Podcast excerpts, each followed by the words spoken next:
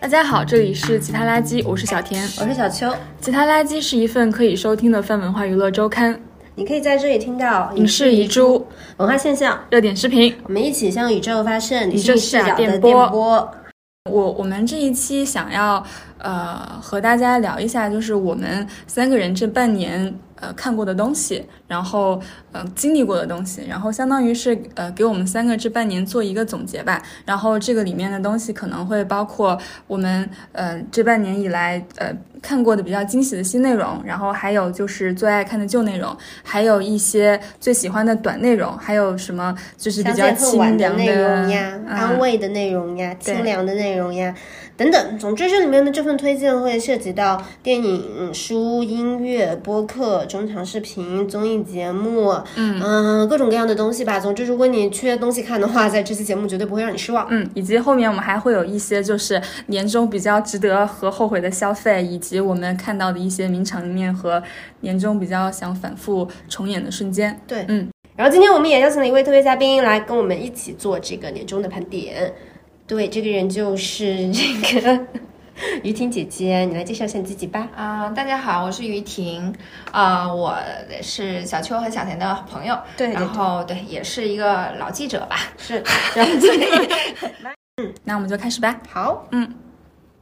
第一个就是我们提点提点了一个内容，就是我们年终最爱重看的旧内容。对，小邱，你先来说说。OK，嗯，我我觉得其实我以前没有觉得旧内容这个东西这么重要，然后我真的是这两年我看了很多的，重新看了以往的我觉得很好看的东西，因为我觉得好像人年纪越大，你就越需要一个精神上面的庇护所，就是我时不时要躲到里面休息一下。然后我的提名是两个，一个是哈利波特，然后还有一个就是我买了磁带的这个王菲，然后又重新去听了她的那个最最最最精彩的就是这个演唱。唱会，嗯，然后我会提名《哈利波特》的原因，其实它来自于一个非常就是我人生里面出现的一个非常诡异的章节，就是我在就是深夜一点钟的时候，因为睡不着觉，打开了抖音。我以前从来都不看抖音直播，但那个深夜一点，我不知道为什么抖音直播给我推了一个清仓书商在卖《哈利波特》英文版，然后我只花了三秒钟就下单了，然后第二天我就收到了，我也不知道是正版还是盗版的，就是足足七本的英文版《哈利波特》。对，然后我就又因为这个原因重新翻开了这个我儿时的时候最喜欢的读物，在这个过程里面，我就看的时候，我觉得就是从未有过的安心吧。然后我没想到，我看一个英文的东西会看得这么快，几乎每看一个英文的句子，我脑子里面都能浮现出那个中文版对应的那个章节。然后我看那个的时候，我就感觉，嗯，反正就是我的灵魂被被被熨平了，就这么文艺啊，好夸张。真的就是这个感觉，因为你知道，你那个里面的所有东西都很熟悉。然后《哈利波特》它讲的是一个非常简单的事情嘛，它就是讲勇敢跟爱。然后你就又回到了那个你童年的时候最喜欢的那个里面，然后你就相信，我觉得我就是相信，好像总有一个地方我可以安放一下我自己，不管是那个有求必应屋啊，还是那个格兰芬多的公共休息室，反正我看到那个就觉得很安心，然后里面的每一个情节我都很熟悉。嗯，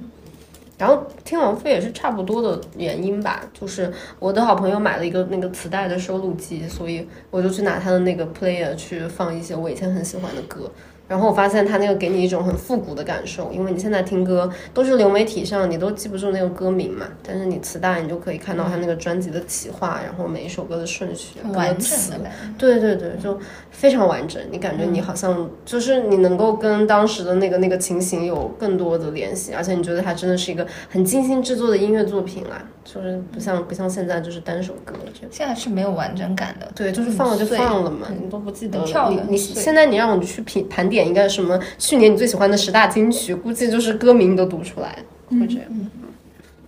来，你来。呃，我我我的话，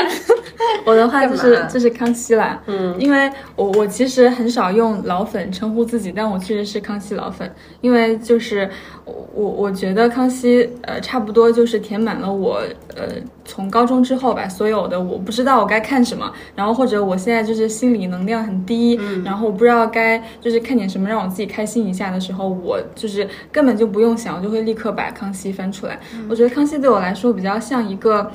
家庭录像，就是因为他十年就是保持保存了非常非常多非常敬业生动，然后很爱打趣自己，然后打趣自己又打趣的很诙谐的艺人的影像，很多活人，对，非常多活人。然后你你在这个过程中，你可以看到他们这十年来一点点的变化，然后他们的就是八卦什么的被扒的也都非常细，嗯，然后他们自己就是或瘦或胖，或拉了双眼皮，然后或就是注射了这个注射那个，就是一切都很明显。然后这一份家庭录像，你明明没有就是参与其中，但你又感觉你好像在这个里面，你不管跳进去哪一个节点里面，你都感觉你又在里面，就是重新活过来了一样。所以。就是我我的年终最爱看的内容就是康熙，嗯，嗯。然后我们也有两期跟康熙有关的节目，喜欢我们节目的听友可以去收听一下。对，我要就是打一个广告，一个是那个大小 S，还有一个是我们上一期讲那个范玮琪的。对，嗯，于婷嘞，啊、我最喜欢反复看的还是《老友记》，就是也每年都会看的。然后每年搞这个节目，我都可以说 每天你都说你看老友记，但但是我其实每年看都会有一点不同的感受吧，就是有一些是有一些是每年都会有，比如他们就像你的老朋友啊，然后很放松嘛，嗯。就是就是这种这种生活，其实我们现实中不太拥有嘛，就一群人可以这样长期的生活在一起，也有点代入吧。然后新感受就是今年看的一些新感受，就是觉得他们每个人好像都又看会又会看出每个人的一些新性格。嗯就比如说莫妮卡，我以前其实有得看老点烦的。是这个的。对对，莫嗯妮莫妮卡，我以前是有点烦她，就觉得她强迫症有点唠叨嘛。嗯然后现在就会觉得她挺成熟的，就比如说，她其实挺果断的。嗯比如说她那莫妮卡是个对啊，她她喜欢那个 Ri- Richard 是吧？然后因为无法一起生育嘛，嗯这个观点就没办法达成一致嘛。那个男的他不想生小孩了嘛，所以他就很果断的分开，虽然他很痛苦。嗯我觉得哎，就以前不太会注意到这一点。以前可能会看他抓在那里抓狂啊，就觉得很好笑。而且他其实在里面扮演了一个事实母亲，嗯，他是嗯就是管着一整个全部都是这种很天飞跃的这种朋友大家庭是一，个蛮踏实的人，嗯就是蛮有责任感，蛮踏实是一个 S 人 是是是 J 人，SJ 人，，S J 人。吧，嗯，然后然后呃，像 Rose 嘛，我以前会觉得他挺烦的，也是挺烦，他俩他兄妹俩会有点嗯，烦，我也挺烦有点 Rose 的聒噪对，但现在就觉得他是直男里面很可爱的那种直男吧，他很直男，对，但是他就是那种单纯的那种感觉，其实就他其实蛮大男孩的，嗯。他没有那么复杂。嗯，你还是爱男人，你还是爱男人才能有这种新的体悟。嗯，然后 Rachel 你就觉得他，你就觉得他更天真了，就是一开始他你对他印象就是有天真这一块，但现在就会觉得他的那个天真更让你喜爱了。就每个人身上你都会觉得，哎，好像有一个放大的地方，嗯。可能跟你自己的确实人生经历确实有关。不过我觉得看老东西是这样，我也会有哎。我这一遍看《哈利波特》的时候，我就觉得《哈利波特》真是一部伟大的作品。我觉得我小时候对于所有的那个就是正义、勇敢、爱的教育，都是来源于这个东西。然后我感觉中国的动画片里面，他很少要教你这个，就是他会教你说你要做一个善良的人、它勤劳人格层面的、性格层面的。嗯、是，就是就是我这一次看，我会觉得它里面很多人物都非常的。就是就是勇敢吧，真是像我小时候看纳威，我挺不喜欢纳威，我觉得纳威是个傻子啊，然后或者是什么事还要冲锋在第一名。但是你这一次看他到最后的时候，他举起那个剑砍掉那个舌头，他成了一个跟哈利波特一样高光的人物，就真的很感动，就觉得有一种就是老实人会有得到一个很好的回报这种感觉。那。那那那那我也是那我我觉得就是康熙整体那个奉行的价值观是非常保守传统的，就是保守到里面大家就是一直在拼子。嗯，对，我知道 了。然后我我我在看的时候，就是我我我我唯一一个就是看康熙的时候，我不带着任何批判的目光去看，我就是完全接受。完全接受，因为我觉得这个是家庭录像，家庭里面发生什么事情都可以。但是我我真的唯一接受不了的就是，就是类似于什么赵正平在节目里面就是让、让鸭子学叫床啊什么之类的，那个什么性骚扰的真的很受不了。好了，那我们刚刚已经讲完旧内容了。于婷还有一个哦，你还有一个，嗯，我还有一个我比较更想讲的，就是对于我们这种三十六岁的女性来说呢，门罗是一定要重读。我最近也在重新看门罗。对，就是因为你你会，因为小时候确实是有点看不懂的，但就跟跟老友记不太一样，就它会让你觉得说，哎呀，他又告诉了你一些你似懂非懂的东西，或者你在他那里得到一个认同。然后就就其实重要还是那种说的比较那个啥的话，就是酸的话，就是什么命运感这种东西。嗯嗯，你最近在看门门罗哪一本？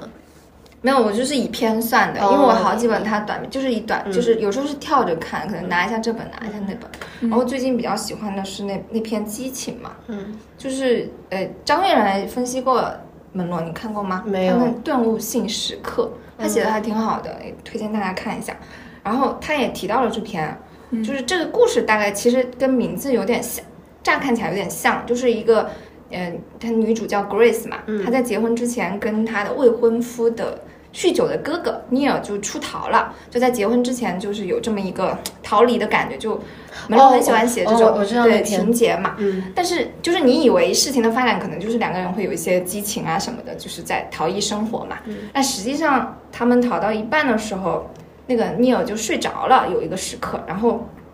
在他们相处过程中吧，就 Grace 就意识到这个 Neil 其实内心是非常死寂的，所以他突然觉得他要的那个激情是不可能发生的，就这这个这个死亡感是很强的，而且他不是真正的肉体的死亡。他那种中年人精神的凋零，是吧？就是这这个时刻其实是所谓的那个顿悟时刻，就就是我我以前读的时候会看到，就是更多是情节性的，比如说他们一起出逃，或者最后这个男的死真正的死了，出了一场车祸嘛。但是他这个时刻是非常现在看的话是非常让人有点触目惊心的，就是他那一段是这么写的，就是呃他说门罗门罗是这么写的，他说呃 Grace 所见到的是一个终结。就他是望着这个男的，他就像望着冰冷死寂发黑的水，他知道所有的一切也就是这么一回事儿了。嗯，就我觉得这一句话特别好，所有的一切也就这么回事儿了。嗯，就就经常会有这种，就是这种像京剧一样的断言。对他其实很写的那种钝感，就是。只要他会有个句号，然后你就觉得这句话真是好像把你的生活的本质说出来。嗯，就这一切也就这么回事儿。他老是写一些看上去一潭死水，看上去那种 就是寂静又振聋发聩的话，我觉得是这样。他有点就是看到了，但是他也没有特别的悲伤，他就接受了，嗯，就那种感觉。对，所以我就是这这一个，其实这一篇其实对我来说，现在今年的印象是很深刻的。嗯。那我我们说完这个最爱看的旧内容，我们说一下就是我们这半年发现的比较惊喜的新内容吧。嗯，小邱先来说说。嗯，我先来说，我想说的是《熊家餐馆》的第二季第七集，可能就是大家看过这个剧的人还比较少，但是我喜欢这一集是因为我觉得这一集贡献了史上最为精彩的泰勒·斯威夫特歌曲的使用。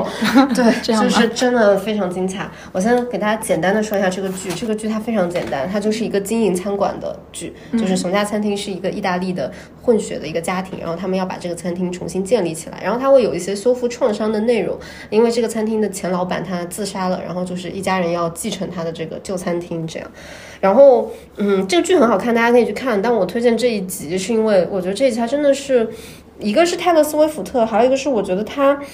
有那种我很喜欢的一个方式，他讲了一个重整人生的故事，但是他用了一个非常不辉煌的简单的方式。他这一集讲的主人公就是里面有一个最讨人厌的中年大哥叫 Richie，他就是很暴躁，被所有人讨厌。然后他做很多坏不好的事，然后他们那个餐厅的老板就说：“你要不然去一个米其林的三星的餐厅学习一下，怎么才能做好服务。”然后这个大哥他又离婚，然后老婆又不喜欢他，孩子又不喜欢他，又有躁郁症这样，然后他又去那个餐厅。米其林餐厅的人跟他说：“你只要做一件事，每天早上凌晨五点到这里来，把叉子就是擦得很闪亮。”然后他就很难受，他就说：“为什么我要一直做这种重复性的劳动？”他做做做做到。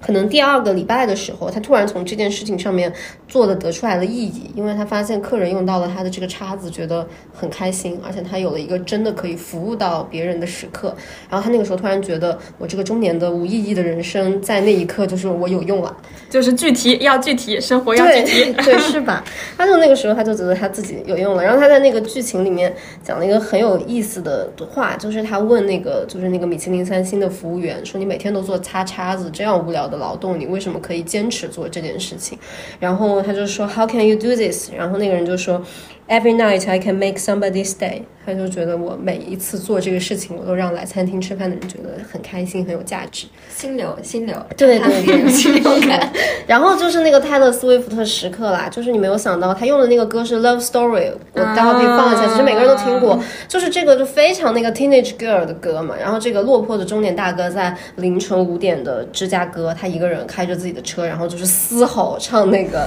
那个 Romeo Save Me，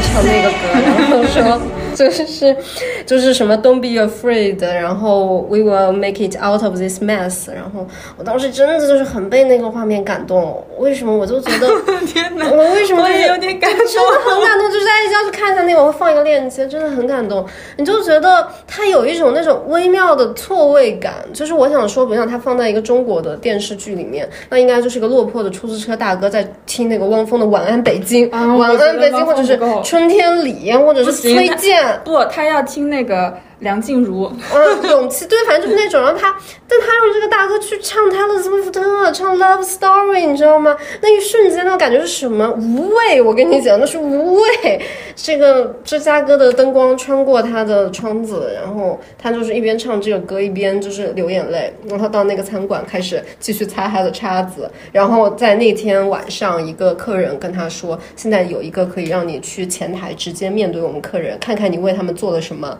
然后他就去看，然后他就去继续做事。对，那是真的很感人，我好喜欢。反正这个就是我今年看到的，在电视剧里面看到最惊喜的一个画面。嗯，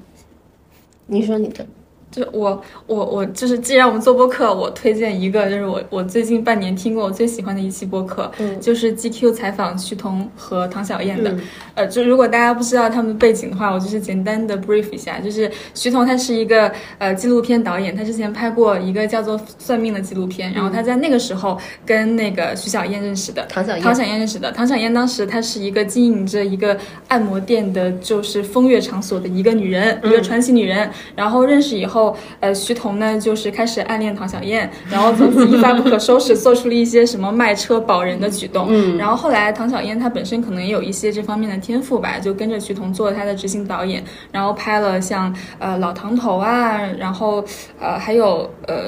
后面好几部都是一起拍，还有挖眼睛之类的，麦收。嗯，之类的之类的呃纪录片，然后呃今年他们两个是结婚了，然后这一个播客应该是他们两个结婚以后第一次两个人一起接受访谈，在五二零那一天呢。对，然后我我觉得太甜了，真的太甜了，你真的很难被一对中年夫妻就是甜到就是 齁掉牙，而且我要去听，而且我也是，我觉得他们那期真的好可爱，而且我觉得除了这个之外，就是非常生动，就是我我觉得这个播客把。嗯，就是徐彤不说了，把唐小燕她本身那个性格特质非常淋漓尽致的表现出来。稿子我没有听，但我觉得可能听会更，他他感。首先，它内容就不一样。嗯，他在他在其实他在里面他在里面那个那个徐彤就在那边碎碎念，就一直一直不断打断唐小燕，然后打断的同时，真的打断的同时，然后又要表白一下，然后 唐小燕就吼他。反正他里面很好笑，就石头在里面又烦人又好笑。所以爱情还是要这种细节，还是要画面感，就是写那种。梳理出来的就没意思。我觉得他说的很对，就是这个节目特别适合播客。嗯嗯嗯，就是而且而且我觉得还有一个就是你很难在国内听到就是这么两个比较生动的中年夫妻，他们在不痛苦的探讨长期关系，就是他们在 他他们在讨论这件事情的时候是是开心的，而且听的人也觉得开心的。我我我记得中间有一段我觉得很好笑，就是主持人问那个徐彤不是呃暗恋了陶小燕一段时间嘛，然后他问他说，那你牵手之后有没有想要做？进一步的一些想法呀，徐彤说，呃，那个唐小燕不是普通女神，唐小燕是一把钢刀，不敢想着亲嘴，亲不对嘴就没了。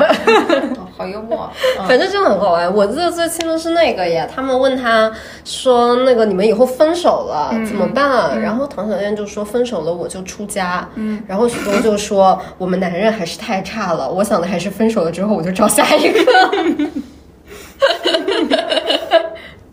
反正反正那一期很可爱，嗯，是，而且非常好笑，很轻松，是的，很好玩。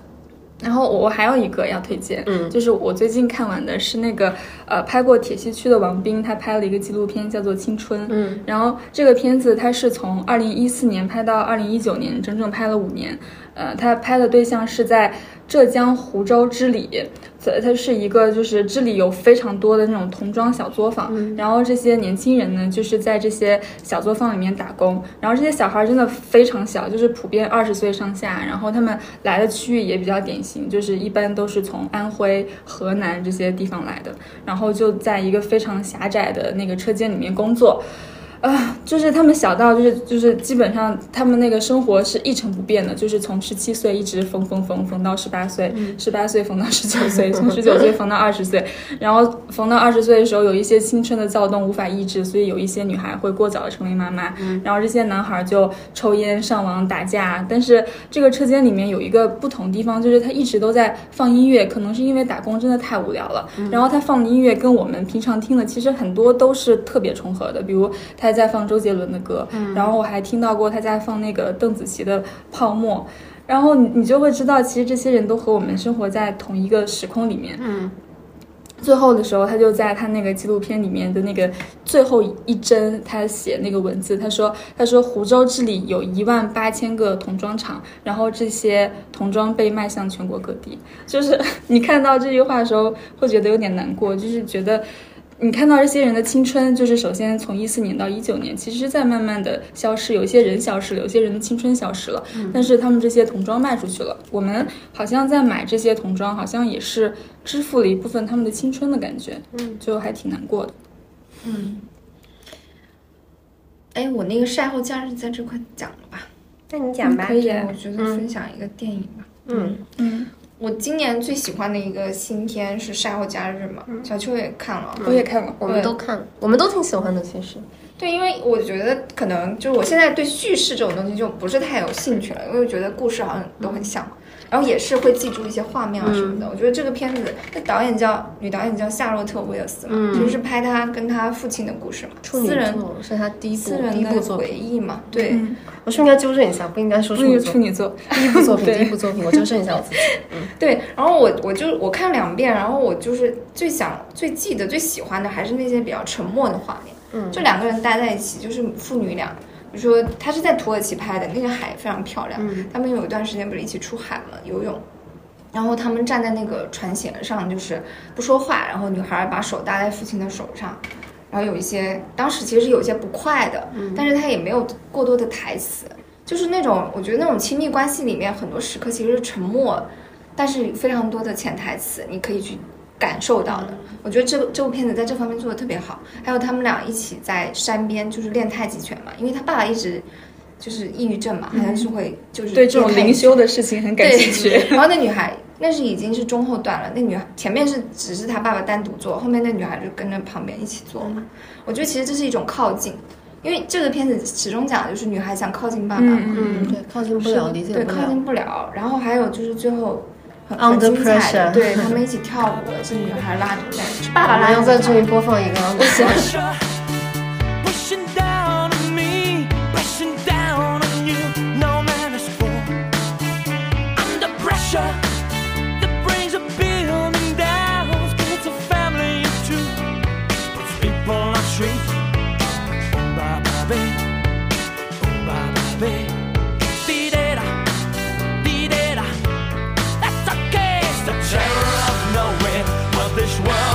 About.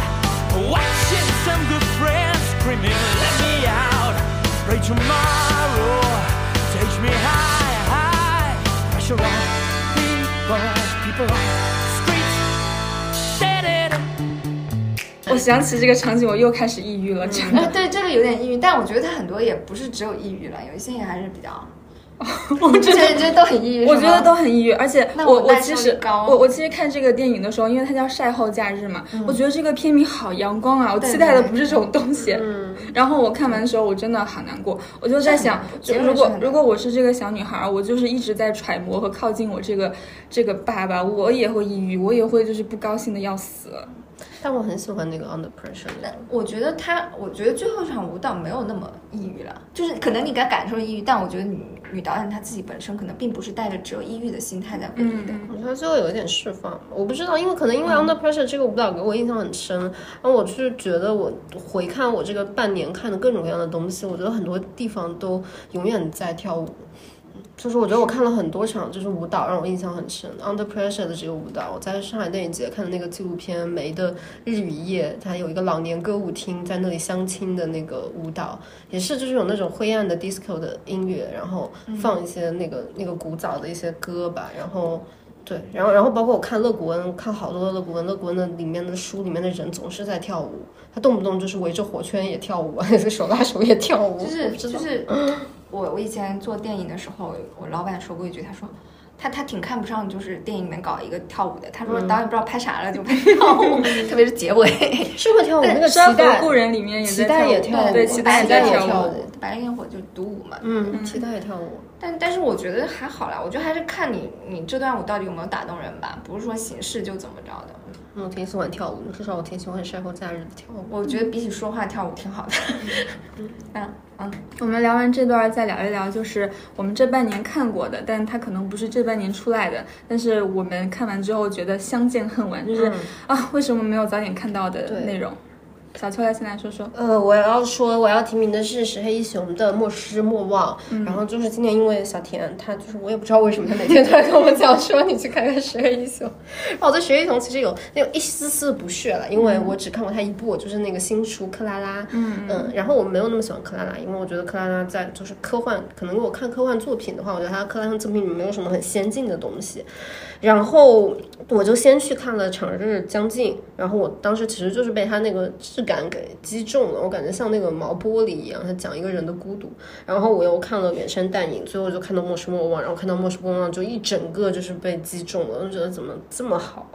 我就我当时是觉得这个书以及我看的那。好几本石黑一雄，我觉得他都在讲一个很关键的问题，就是人生里面有很多无意义的时间，你要怎么把这个时间给度过去？嗯，然后我就觉得他好像都是在讲过程嘛，他就觉得过程是一切。然后他在那个呃，就是《长日将近》里面讲那个史蒂文斯先生在海边看飞鸟，然后讲《莫失莫忘》就讲那个凯斯那个克隆人，就《莫失莫忘》讲的是一个克隆人的故事。你明知你的结局可能已经是一个，就是你要给人类换器官的这样的一个结局，它改编成电影了。对对对，别让我走。对，嗯但是他教你一些真善美的东西，嗯你要不要继续支就支撑这个人生哲学？它有点像是这样一个故事吧。然后他就那个凯斯就一直开车，克隆人一直开车行驶过那个大道，你在想他有没有想一些什么东西？然后包括克拉拉，他老是在想克拉拉要看太阳，克拉拉到哪里都要直视明亮的太阳。然后我就觉得这些人的人生其实都是某种意义上你都知道他的终局是失败的，他中间做的这些努力很有可能没有任何意义。但是石黑一雄就很耽于写这种无意义和写很耽于写这种，我觉得可以称之为伟大的失败，因为我在这个失败里面感觉到了很多的鼓舞。嗯而且我我也很喜欢石黑一雄啊，我我觉得他他他，但他不是一个彻底的虚无主义者哎，他其实有肯定人性的很多东西。他其实不虚无啊，对他他只是说他可能会看到结局，他结局是比较悲伤的。嗯，但你看他写爱情，就是那个老那个叫什么《长日将近》，嗯还有《莫失莫忘》，其实里面都有人跟人的牵绊的。对对，然后这个牵牵绊。牵绊都是没有，他他并没有说这个牵绊是虚假的，嗯他其实还是包括莫失莫忘几个小朋友的友谊嘛，嗯其实最后还是有打动到你的，他们还还是蛮说是还蛮保守的，我觉得那种价值观，其实我还蛮喜欢的。所以我觉得他写的是那这种保守的价值观就是过程及一切嘛，就是你要经历这个过程。然后，然后《莫失莫忘》整个我最喜欢的也是也是他那个跳舞，就是那个凯斯一边跳舞一边听那个 Never Never Let Me Go，就是别让我走那个、那个画面很感人，很感人。对，然后我觉得这个东西的推荐，我最后就是要用一个石黑一雄的话，他就是写在《莫失莫忘》的这个最后的这个总结里面，他就讲说，从我的世界观来看，我认为人们无论承受怎样的痛苦，无论如何不自由，都会在命运的夹缝中求生。人们在这个过程里的不懈奋斗，努力在如此狭小的生存空间内寻找梦想和希望，这类人始终比那些破坏体制、实施叛乱的人更令我感兴趣。我觉得这个是我对石黑一雄相见恨晚的原因。一种人生观。你 笑什么呀？没有想想他算是就是这种老作家，就是男性老作家里面比较小清新的人。嗯，是吧？啊，我还有一个推荐的，不过我可以简单的讲一下，就简单讲一下，就是我看了一个西班牙的电视剧叫《祖国》，然后这电视剧很好看，大家就可以找来看看。我昨天看了三集，嗯，好看吧？嗯，真的很好看，因为它简单的讲，就是它讲的是一个极端主义，ETA 是一个分裂的极端主义的故事。我觉得你现在看这个电视剧，在当下的这个世界背景下看的话，你会更加有感触。它就是讲一个极端主义怎样把受害者跟施害者两方，他们都有无限的苦。就是每一个人都在这个里面很难避免的在受苦，然后你不知道要去怪谁。他整个故事就是讲这个。然后啊，婷嘞，你今年年终最相见恨晚内容是什么？嗯，我就是说这个好像有点自恋哦。第一个就是黑塞书信集，主要是因为 又不是你写的书，你不是什么来着是是因为原因啦，原因是因为我觉得他的有些语调很像我喜欢的我的语调，不是别人这么跟我说的，不是我自己说，哎呀，好像我，我好像在就晒我。对，就我朋友给我给我说，哎，这个好像你的口口吻，你用你的语调朗读一下黑塞。有一种又丧又洒脱的感觉，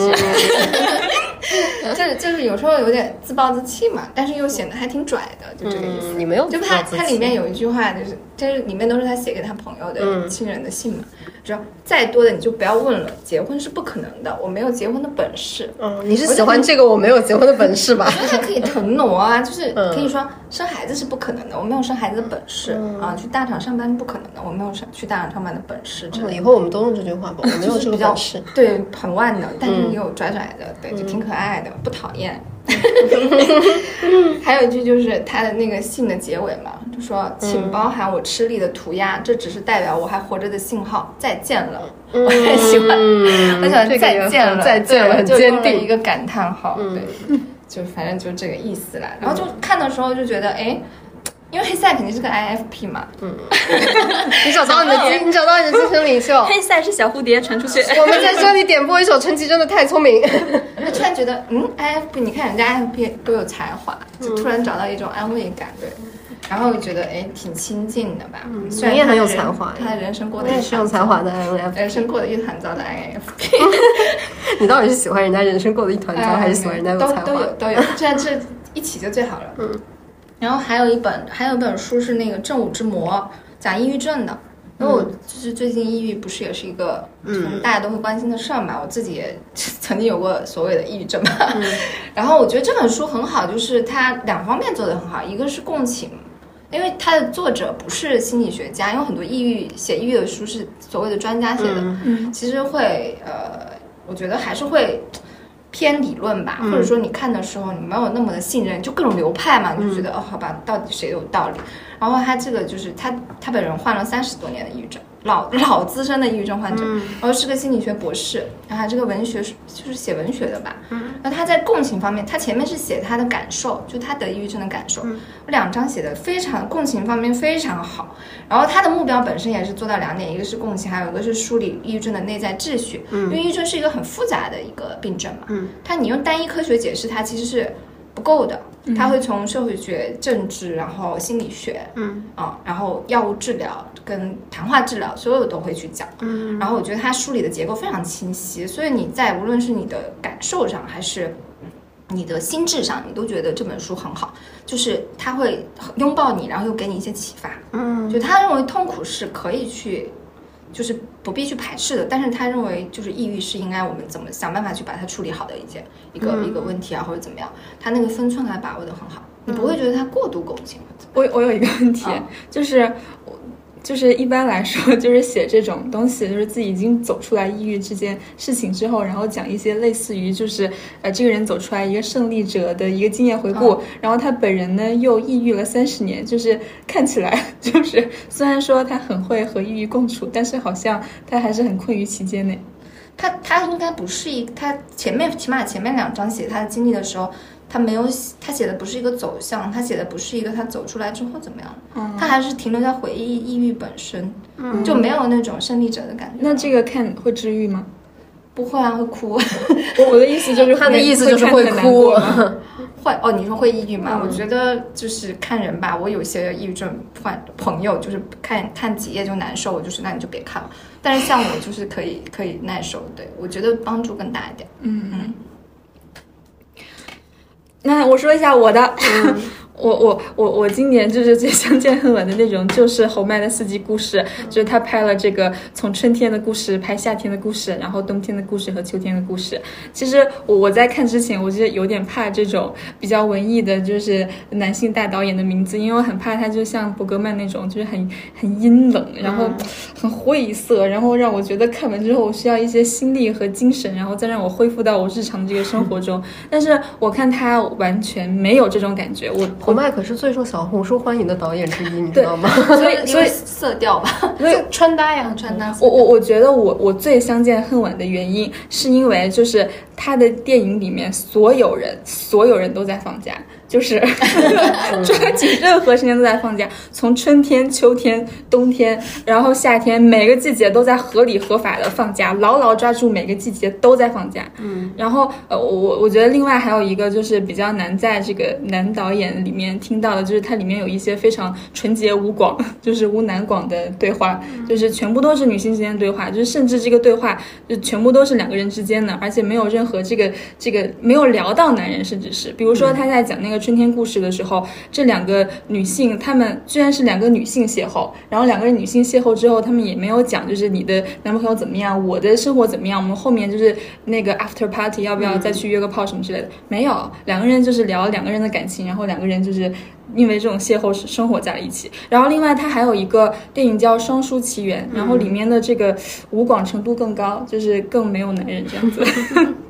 你最喜欢《人间四季》里哪一部？秋天，嗯，我也最喜欢秋天。嗯，我前两天还重新又看了一遍秋天。你们两个放假时间有点多。他昨天又看了什么三集，然后前天又重看了什么？我周末的时候看了秋天的故事。大家看那个什么红麦，也是我让他去看的，好不好？他看完了之后就是相见恨晚，跟我讲说我怎么没早点看红麦。那个冬天的故事啊，我真的气死！我在那个 B 站看的，然后那个女主不是删减吧？第第一，她没有删，但是她留了。然后那个呃，冬天的故事第一幕是那个女主在海边奔跑，然后是全裸的。我操！B 站把她打码成一个猴子，你知道吗？就是你感觉是一个猴子在那儿跑，什么都看不见了。笑死！我我我我是很喜欢红麦的，我觉得红麦算是我，因为我还比看很多新浪潮的片子嘛，然后看红你穿麦也是。衣服也很红麦啊，对，所以我很喜欢红麦嘛，我很喜欢那个红麦的卷头发，所以我每次都烫很爆炸的头发。我上大学的时候，我觉得红麦算是我审美上受到影响。对对，他算是我最喜欢的法国导演之一，然后剩下的就是那个阿涅斯·瓦尔达，这两个人算是我当时最爱的，一直看一直看。嗯然后我除了这部，我还有一个播客要推荐，啊、这个播客的名字叫做 真的很好听我。我去朝鲜上大学是那个二零一八年的时候，故事 FM 找那个史里芬做的。呃，当时史里芬他在那个英国留学，然后留学的时候正好有一个月的机会可以去朝鲜交换，然后呢，他呢就在那个故事 FM 这个栏目里面做了一个长的那个节目更新。他其实当时只做了一期，然后做完之后后台就留言就爆了，啊太好笑了，能不能再来一期，再来分享一下？然后他就是跟着又做了好几期，就你看他就听他那个的时候，你就觉得妈的，就是你你觉得他语言天赋太好了。然后他就是他其实讲的很简单，就是他他讲他在朝鲜的见闻，他就是很会讲那种有一点荒诞的那种故事，他能把那个荒诞的成分放得非常之大。然后我其实之前看过一部呃芭芭拉写的说我们最幸福，也是写那个朝鲜的。然后你看那个就是你看完觉得很痛苦，就是它里面 讲到的东西都太痛苦了。但是你听十里芬，你再用十里芬的眼光去打开朝鲜的时候，你就觉得朝鲜欢乐之土。反正那个真好的，那个那个真的很有意思，而且小田推荐我去听这个之后呢，我发现他还很好的促进了我的这个父女关系。因为我跟我爹回家之后，我们就没有话可说，但我爸又邀请我参加他每天下午四点的定时散步，长达一个小时，一个小时无话可说是很痛苦的。但直到我打开了我在朝鲜上大学，我们可以一起听着这个节目完成一个小时的无痛散步。我觉得我爸非常喜欢，而且我觉得 小田的推荐很欢乐，我的很痛苦，而且你很有实用性。这个这个真的是我我我是在想，就是如果我再等一段时间，我把我之前听过的所有东西忘完，我就可以再听一遍，嗯完成我就是这个十里芬呃去朝鲜上大学的一些快乐循环，嗯，不断的听，不断的快乐十里。芬巡演，就成为你新的康熙来了的那种。对对对对对。他那个真的很好，很好玩，大家可以听一听。嗯，然后我们聊完这个年终最相见恨晚的内容，下一个部分我们来到就是我们年终重读，然后读过觉得操。太过誉的内容，就是之前读觉得嗯还好吧，现在读就是这个人写成这样还敢出这本书嗯，的感觉。嗯、那小秋先来吧。哎呀，我都不想说了，我现在真的很无语。就是这个，我想说的是《贾平凹的菊花》，我知道这本书在豆瓣的评论就很差，但是我看的时候是他这个书刚刚出来的时候，那个时候我还是一个女大，就是读这种汉篇文学的，你懂，就是贾平凹是我们非常重要的一个当代文学的作家之一。出了这个新书，他还来我们学校做宣传了呢。我那个书还是签名版。我当时看的时候，我确实我也真的没觉得有什么，我只觉得怪怪的，因为他写什么书都是那个农村，就是什么黄土地，把那个农村写的很那个什么。山药蛋对对对，没觉得有什么。然后今年是因为我跟小田做那个有毒的男作家马原那一期的时候，我又把这个书重新捞出来看了一下，我才发现这个书居然在网上被骂的这么狠。然后我这一次在看的时候，我真的我真的是非常的受不了，就是那种度日如年，我才知道什么叫做。他真的是就是就是美化苦难吧，然后他就是觉得在一系列的农村的苦难里面，女人是最不微不足道的一种苦难。嗯，我觉得就是这感觉。你感觉他给葬礼上面就是那个献花圈的 女人是葬礼的花圈，哎呀，太难受了，反正别看。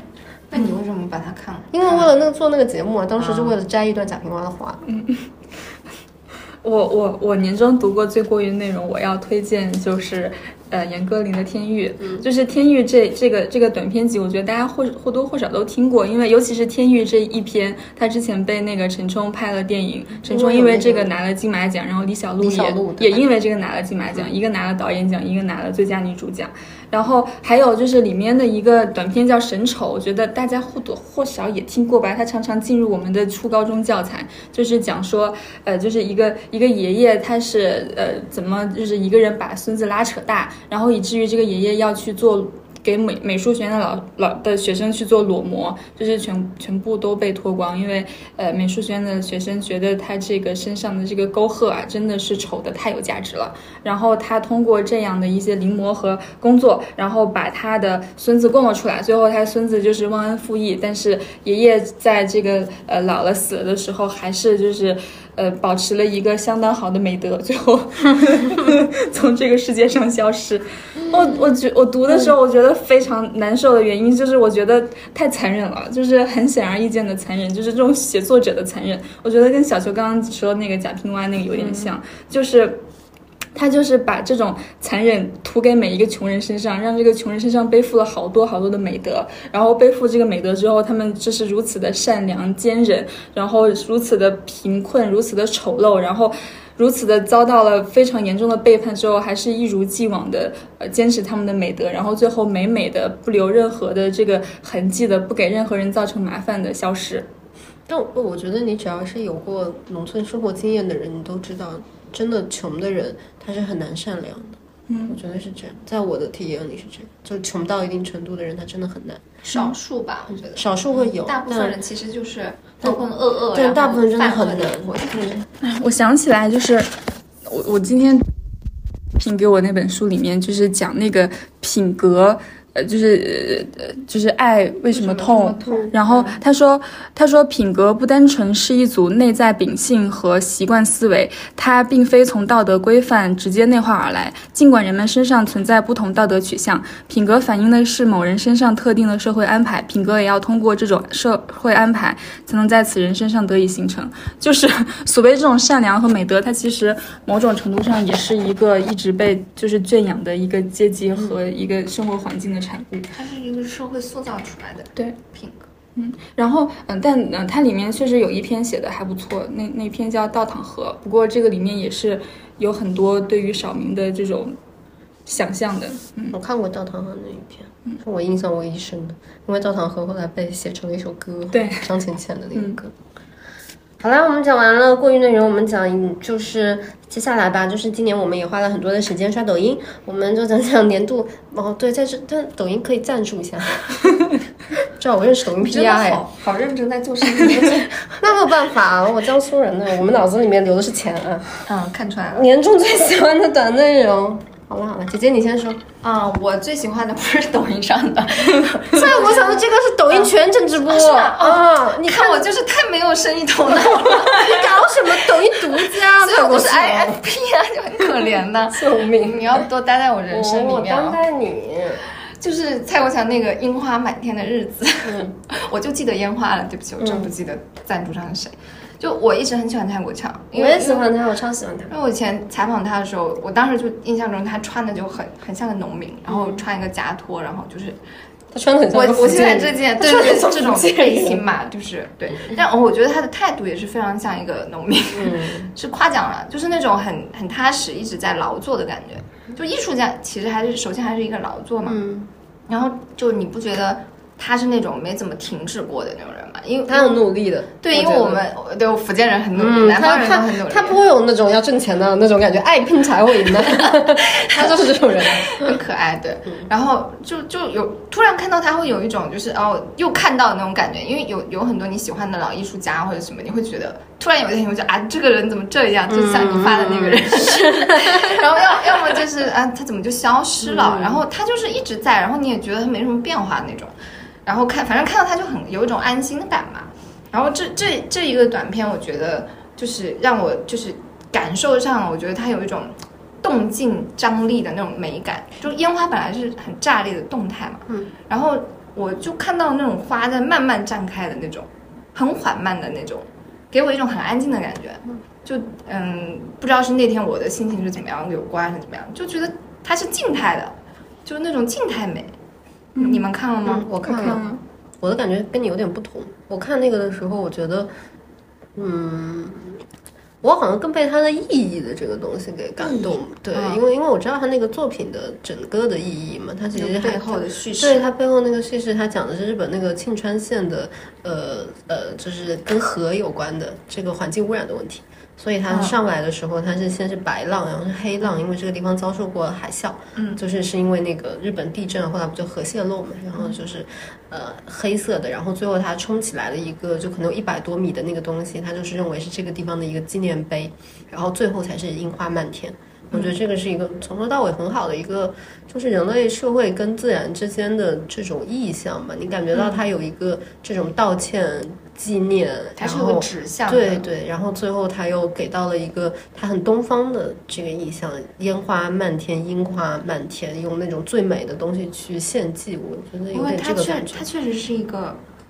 作他作品都有一些指向的，嗯他那个天梯就是纪念他奶奶奶嘛嘛，对，就他好他也不是一个，嗯。其实好像年纪越大越喜欢这种有意义感他的这个意义而且而且他这个意义是很明确的，啊他总是喜欢把这个东西讲得很明的，就包括他选在那个日本庆川这个地方来做他的这个作品，其实也是因为他很早年的时候，他还没有那么成名的时候，他给这个地方建了一个美术馆。然后在当时建这个美术馆的时候，他要做他的第一个爆破作品。这个爆破作品就是他要求这个地方的村民每一个人要贡献出来一个自己家里面的一段这个什么线，然后他把这个线一直接起来，然后把这个线一直延伸到整个海上，让整个海上都像烧起来了一样。所以他当时跟所有的这个村民完成了这个事，他那时候很感谢这个这个地方的人，所以他就说我要再回来，再他有一种在这里，他有这种 return，你懂吗？啊、他是有很老牌大地就土地上的那种人跟人之间的很很很朴素的一种情感，包括他不是邀请了很多小学生在看嘛，嗯，就是他不是一个让你觉得一个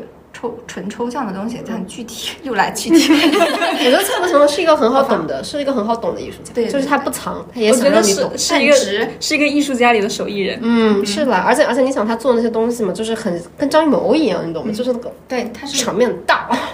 恢宏，崇高。嗯，就是谁看了都要哇一下。我觉得不管你喜不喜欢艺术，你在他那个面前，你都是会喜欢的。反正我当 我当时就是诶，我就觉得安静安静了大概一分钟吧，就是你就是在那里就看到那种，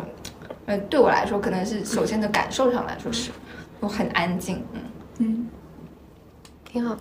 你，你说你的，我我我我我推荐一个，就是我看了以后也是我非常平静的内容，就是一对抖音上的一对中年夫妻，嗯，又是一对中年夫妻，我真的很爱看中年夫妻。叫什么？把人家 ID 大声的朗读出来，给别人增加几个粉丝。他的 ID 叫做李富清啊，就是他他们两个的背景就是呃，他们两个中年，但是没有小孩，然后两个人是生活在武汉，在路边开着一个服装店这样子，然后过着一种非常中产的生活。呃，就我我觉得就是他，我我我觉得其实不用给他增加粉丝，因为他最开始在录的时候，真的他就是他就是呃，像是这个镜头就像是这个男生的眼睛，他就是拿这个手机在不断的拍他老婆，然后拍他怎么跟他老婆逗趣说话，或者他老婆不在的时候，他就拍他在吃什么，他就说老杨，你看我在吃什么什么，有点像是那种中年夫妻的微爱，你知道微爱吗？你知道微爱吗？微爱就是 微爱就是那种小年轻谈恋爱的时候会有一个软件，然后他们在这个软件里面记录两个人就是今天干的恋爱纪念日，对对对对对，就这种东西。然后他其实拍的挺无聊的，所以我我我。所以他他他拍的挺无聊的，然后他也没有就是接什么广告，也不接什么广子，也不接什么小店什么之类的，他也没有想要目的的，对，没有想让别人嗯关注嗯，但是我我就是很爱看，我打开抖音我就觉得你太闲了，就是那种漫无目的的。我所以你有你打开抖音最喜欢的一个细节，他最喜欢看家庭纪录片。嗯，就是，呃，就他们两个有一种呃，就是人设那个冲突感，就是还挺经典的。就是这个烟雨大人，就是拍摄的这个李富清，他叫烟雨大人，他是一个呃，就是比较贫的一个中年男人。然后老杨呢，她是一个梆硬的女人，然后他就老逗这个老杨，然后那个梆硬的女人就是回过来给他一点点温情的时候，然后他又就是一直就是就是。搞一些很烂的梗在那边，就是做非常浪漫的表白，然后你就是觉得在里面看到一些非常 mixture 的东西，嗯，然后有有一些就是。嗯，一些就是表达爱的细节啊，比如说这个这个烟雨大人会常常在一些节日的时候给老杨买一些护肤品，都是一些非常大牌的护肤品，但他就是一般就只用这个护肤品本来的市价的十分之一去做报备，所以就是评论区会打趣说说那个呃。众所周知，一烟鱼币等于十人民币。哎，这个很可爱。嗯，然后然后那个老杨也是非常包容烟雨，就是烟雨他其实有一点点像是那种异食癖的感觉，就是他非常喜欢在吃甜咸的里面放很多甜的东西，比如说他在吃那个生鱼片的时候要蘸酸奶，然后吃米饭的时候要在里面拌那个巧克力和其他的那种水果茶什么之类的。然后老杨每次都就是非常配合的给他把东西摆好，然后给他夹好，喂到他嘴里去。哎，就是很平静且很深情，又有一点搞笑。嗯，好好好。好好好，我要推荐的内容是那个、那个、那个、那个 Everyone Knows It《与向里别同行》中国版《湖南老友记》。嗯，对，要看这个内容的人可以在抖音搜索“兰花那个甘子”，是吧？张可的那个东西应该叫兰花甘子。还有珍妮的抖音，珍妮的抖音叫什么啊？珍珍妮湖还是叫什么？什么珍妮湖什么，反正你很容易搜到罗珍妮，就与向里别同行，搜这个应该就能搜到的。反正就是很有趣了，因为我我真的看张可和看罗珍妮好多年，我觉得很少有一个网红能够让我对他们产生这种很持续的依赖，因为他们真的很好玩，就是一大群人总是去湖南玩，总是把自己吃的很胖，总是开始拼命减肥，总是对，总是有把自己吃的很胖，反正很好笑，很好笑，很好笑。我觉得大家就是可以去想轻松娱乐的时候都可以去看看。嗯，我我我昨天看到一个。一个视频分享，就是一个国外的 UP 主说，就是一个女生、嗯说她出去的时候，就是在咖啡店或者其他地方看到一些情侣结伴过去，她从来不嫉妒。可是她每次看到我知道，看到两个女生嗯两个女生在一起，她她就嫉妒。她就很嫉妒，很嫉妒。然后下面的评论第一条就是，这就是他们看到张可和罗珍妮两个人就是讲话的那种感觉。嗯，是的。然后我觉得《与乡里别同行》真的就是中国版《老友记》吧，就是你看到他们一群的人玩了这么多年，然后还总是在一起玩，总是在一起玩，总是在一起玩，你真的会很羡慕。太羡慕了，我超羡慕这种的。就像我他们就永远热热闹闹的，他他们是也没有离开过他们的家乡啊。离开了，但他们是都聚到一起。然后他们会一起去一个地方。我没有，我的朋友他们一起搬到北京，一起最老搬上海。的朋友都对是十年，就是不停的换地方。你从最小的农村再到镇里，然后嗯，大城市，我我觉得他们回不去啊。他们这朋就是需要真的在一起做一件事情。是的，他们可以是做什么？就是一起当网红啊。嗯，一起当网红。原来这是一条 找到朋友的路。对啊，对啊，维持朋友在同一个那个时空里的路。真的，他们这些年都是一起当网红。他们，你知道张可跟罗振宇家有个电台，叫紫罗兰电台，那个也很好笑。好了好了，我们说到这里之后，我们讲下一个。嗯，下一个就是年度最瞳孔地震内容。年终最年终年终最瞳孔地震内容，我先讲，因为我这个比较无聊，小田那个比较有趣，我可以为他抛砖引玉。嗯，我这个无聊我很快讲完，就是那个黄子佼的直播，艾米就是想要知道黄子佼直播的前情的，可以去听我们的节目。那个什么，为什么大家起来死了挑不到好男人？对对，我们那期有那个资深康熙嘉宾发财老师为你详解交宝链的一切细节。但总之那个直播让我很大跌眼镜的原因，其实只有一个，我就觉得。这男的真的好不体面，嗯 江苏人，真的很不体面。我我挺不能忍受一个人不体面的。虽然大家老是现在老是要说什么你有话就要直说，然后你什么什么情感就要发泄，不要怎么样，但是我觉得维持人的体面是人之所以为人的重要原因之一。然后我很受不了这种，第一他就是背信弃义，第二他很不体面，第三他很没胆量。我觉得这些我都是非常讨厌一个人的特质，然后在那个黄子佼直播里都有。嗯，好了，到你了，我抛砖引玉，开的很精彩哦，大家就是准备听。不敢说啊，我已经等了三天了。真的不敢说，我连我连 brief 都不敢做，就是，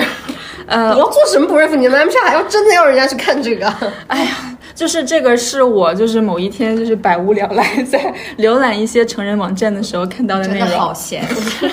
我什么都看，呃，然后呢，就是我在里面看到了一个呃，让我就是现在就是回想起来还是就是我的神经啊！难以启齿，然后神经又有一些震动的内容。这个内容的标题就是一个一呃，就是一段中文。你还记得标题呢？这个标题就是你们干过 T 吗？我干过。操！然后这个这个视频里面的内容就是一个一个 T 样子打扮的一个女性，然后她就是呃用一个趴着的体位被一个呃中年往上的一个男性就是做了一些呃做爱做了一些的事事。嗯，好了，那做所以这边差不多。不想讲了，下一好脏啊！那你对你那个文字描述比较可怕，今天算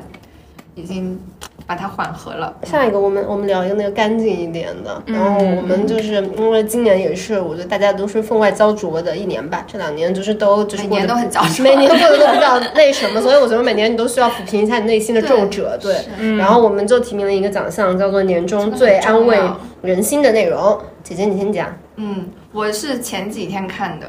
就是有一本写食物的书，叫《老派少女购物路线》，嗯，就台湾作家洪秀柱的，嗯。很洪秀珠，珠，对，就是这个名字看起来就很老派哈。然后我我刚开始以为他就是写食物的嘛，然后我自己对食物也很感兴趣，但看下来就发现他其实是在写他母亲和他奶奶，就是那种，其实也这这种这种也挺也不是新鲜啦，就借写食物来写自己的家人嘛。嗯我但是他的文字我真的很喜欢，就是松松软软的，然后嗯听起来很好吃。很好吃，对，很舒服，就是你看几行你就已经安慰到了，嗯 然后有一种空气感，我觉得可能还是跟台湾的那种语文教育有关，就是你跟你现在在简中看到的文字感确实不太一样，泡芙一样。就是就他不着急，反正嗯一点都不着急，然后他那个思念也不用力的。他就他就是他这本书，我后来查了那个，我查了一些报道嘛，就作者说他是他母亲患癌了嘛，患癌的过程中，他照顾他母亲的过程中写的，因为他本身最开始只是想写母亲，后来发现可能发现这个就是通过食物来写是很自然的，所以他后来才成了一本书。他那个感觉没有特别悲伤，就是他妈妈是没看到这本书的，就当他完成之后，就已就已经没看到了嘛。然后他的语笔调也没有特别悲伤，或者就是没有晒后嫁的那种很悲伤的感觉。我觉得他是有一种跟就是跟旧时光或者说这些旧人在轻轻的在碰触一下的那种温柔感。嗯嗯，就你看的时候你也会很温柔。他也没有他也没有写母女之间的矛盾或者什么的，他就是比较轻，然后但是很很很温情。然后我我可以念两段啦，我觉得大家可以感受一下，这个说太多也没有意义。有一段是那个说猪肝的，嗯，就妈妈劝我多吃猪肝，有有助补血，我不为所动，但仍把他说过的事儿折叠收妥。这个这个折叠收妥就很台湾了。妈妈三年前过世，我久痛不愈，自动吃起了猪肝和猪肺，补血补气，以形补形，自己照顾自己。嗯，然后还有还有一句是：若有什么一生持续念想的菜色，赶得及就应该设法学会，以后长路走远，恐怕前后无人。把一道家常菜反复练熟，随身携带是自保的手段。嗯嗯我觉得我可能不能看这个书哎，我看可能会悲伤吗我看可能会大这哭。这本书跟我今年看到的一本叫做《妈妈走后》的设定会有一点点像。妈妈走后是一个就是韩裔的作家写的，就是他、哦他不算作家，他之前是做那个乐队的，然后他也是在照顾他妈妈，然后他妈妈就是癌症，然后在最后一段时间的时候，他其实很想给他妈妈做一点就是比较顺口的韩国的东西，但他其实在那个之前，他妈妈从来都不让他下厨房，就是一个东亚的一个全职妈妈，就把他往推得很远。然后在他妈妈走了以后，他就开始用就是做泡菜呀、然后做一些非常韩国味的东西，想要还原那个东西来治愈自己。对他就是在厨房里面待着，想念故人的那种感觉，就也不会说就无所寄托了。然后我能感觉到这个作者他应该是没有结婚、没有小孩的，就他其实其实是一个人的状态，嗯，所以他有一种就是我跟过去的时光继续相处，我就他不是那种流行的说你要活在当下呀，你要怎么样啊、就是你你要往前走啊，我觉得不是，他非常。愿意跟这种旧时光相处和旧情感相处，我觉得非常好啊。他没有，他没有自怜感的，就是我，我倒觉得，我不知道为什么，是不是我 是我年纪大了吗？我老提这一点，我是读了还蛮有力量，就是不是那种，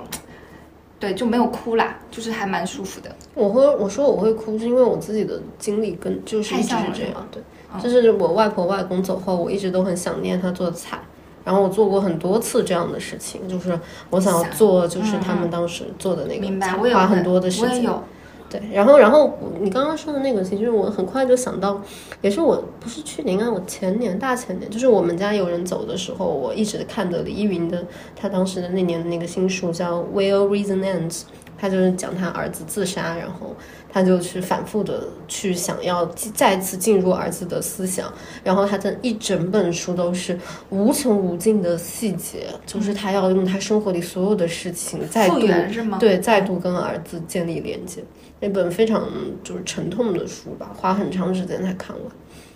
就是模仿当时嘛，其实是一种嗯纪念的方式。你们说的太不安慰人心了嘞，哦干 OK 嘛啦，没有啦。我昨天我昨天晚上就煲了那个苦瓜排骨汤，然后是因为小时候对我奶奶会煲的，然后就很舒服。我我真我觉得真的去做饭是真的是开心的，嗯，就是撇开嗯，对这一些深情的东西啊。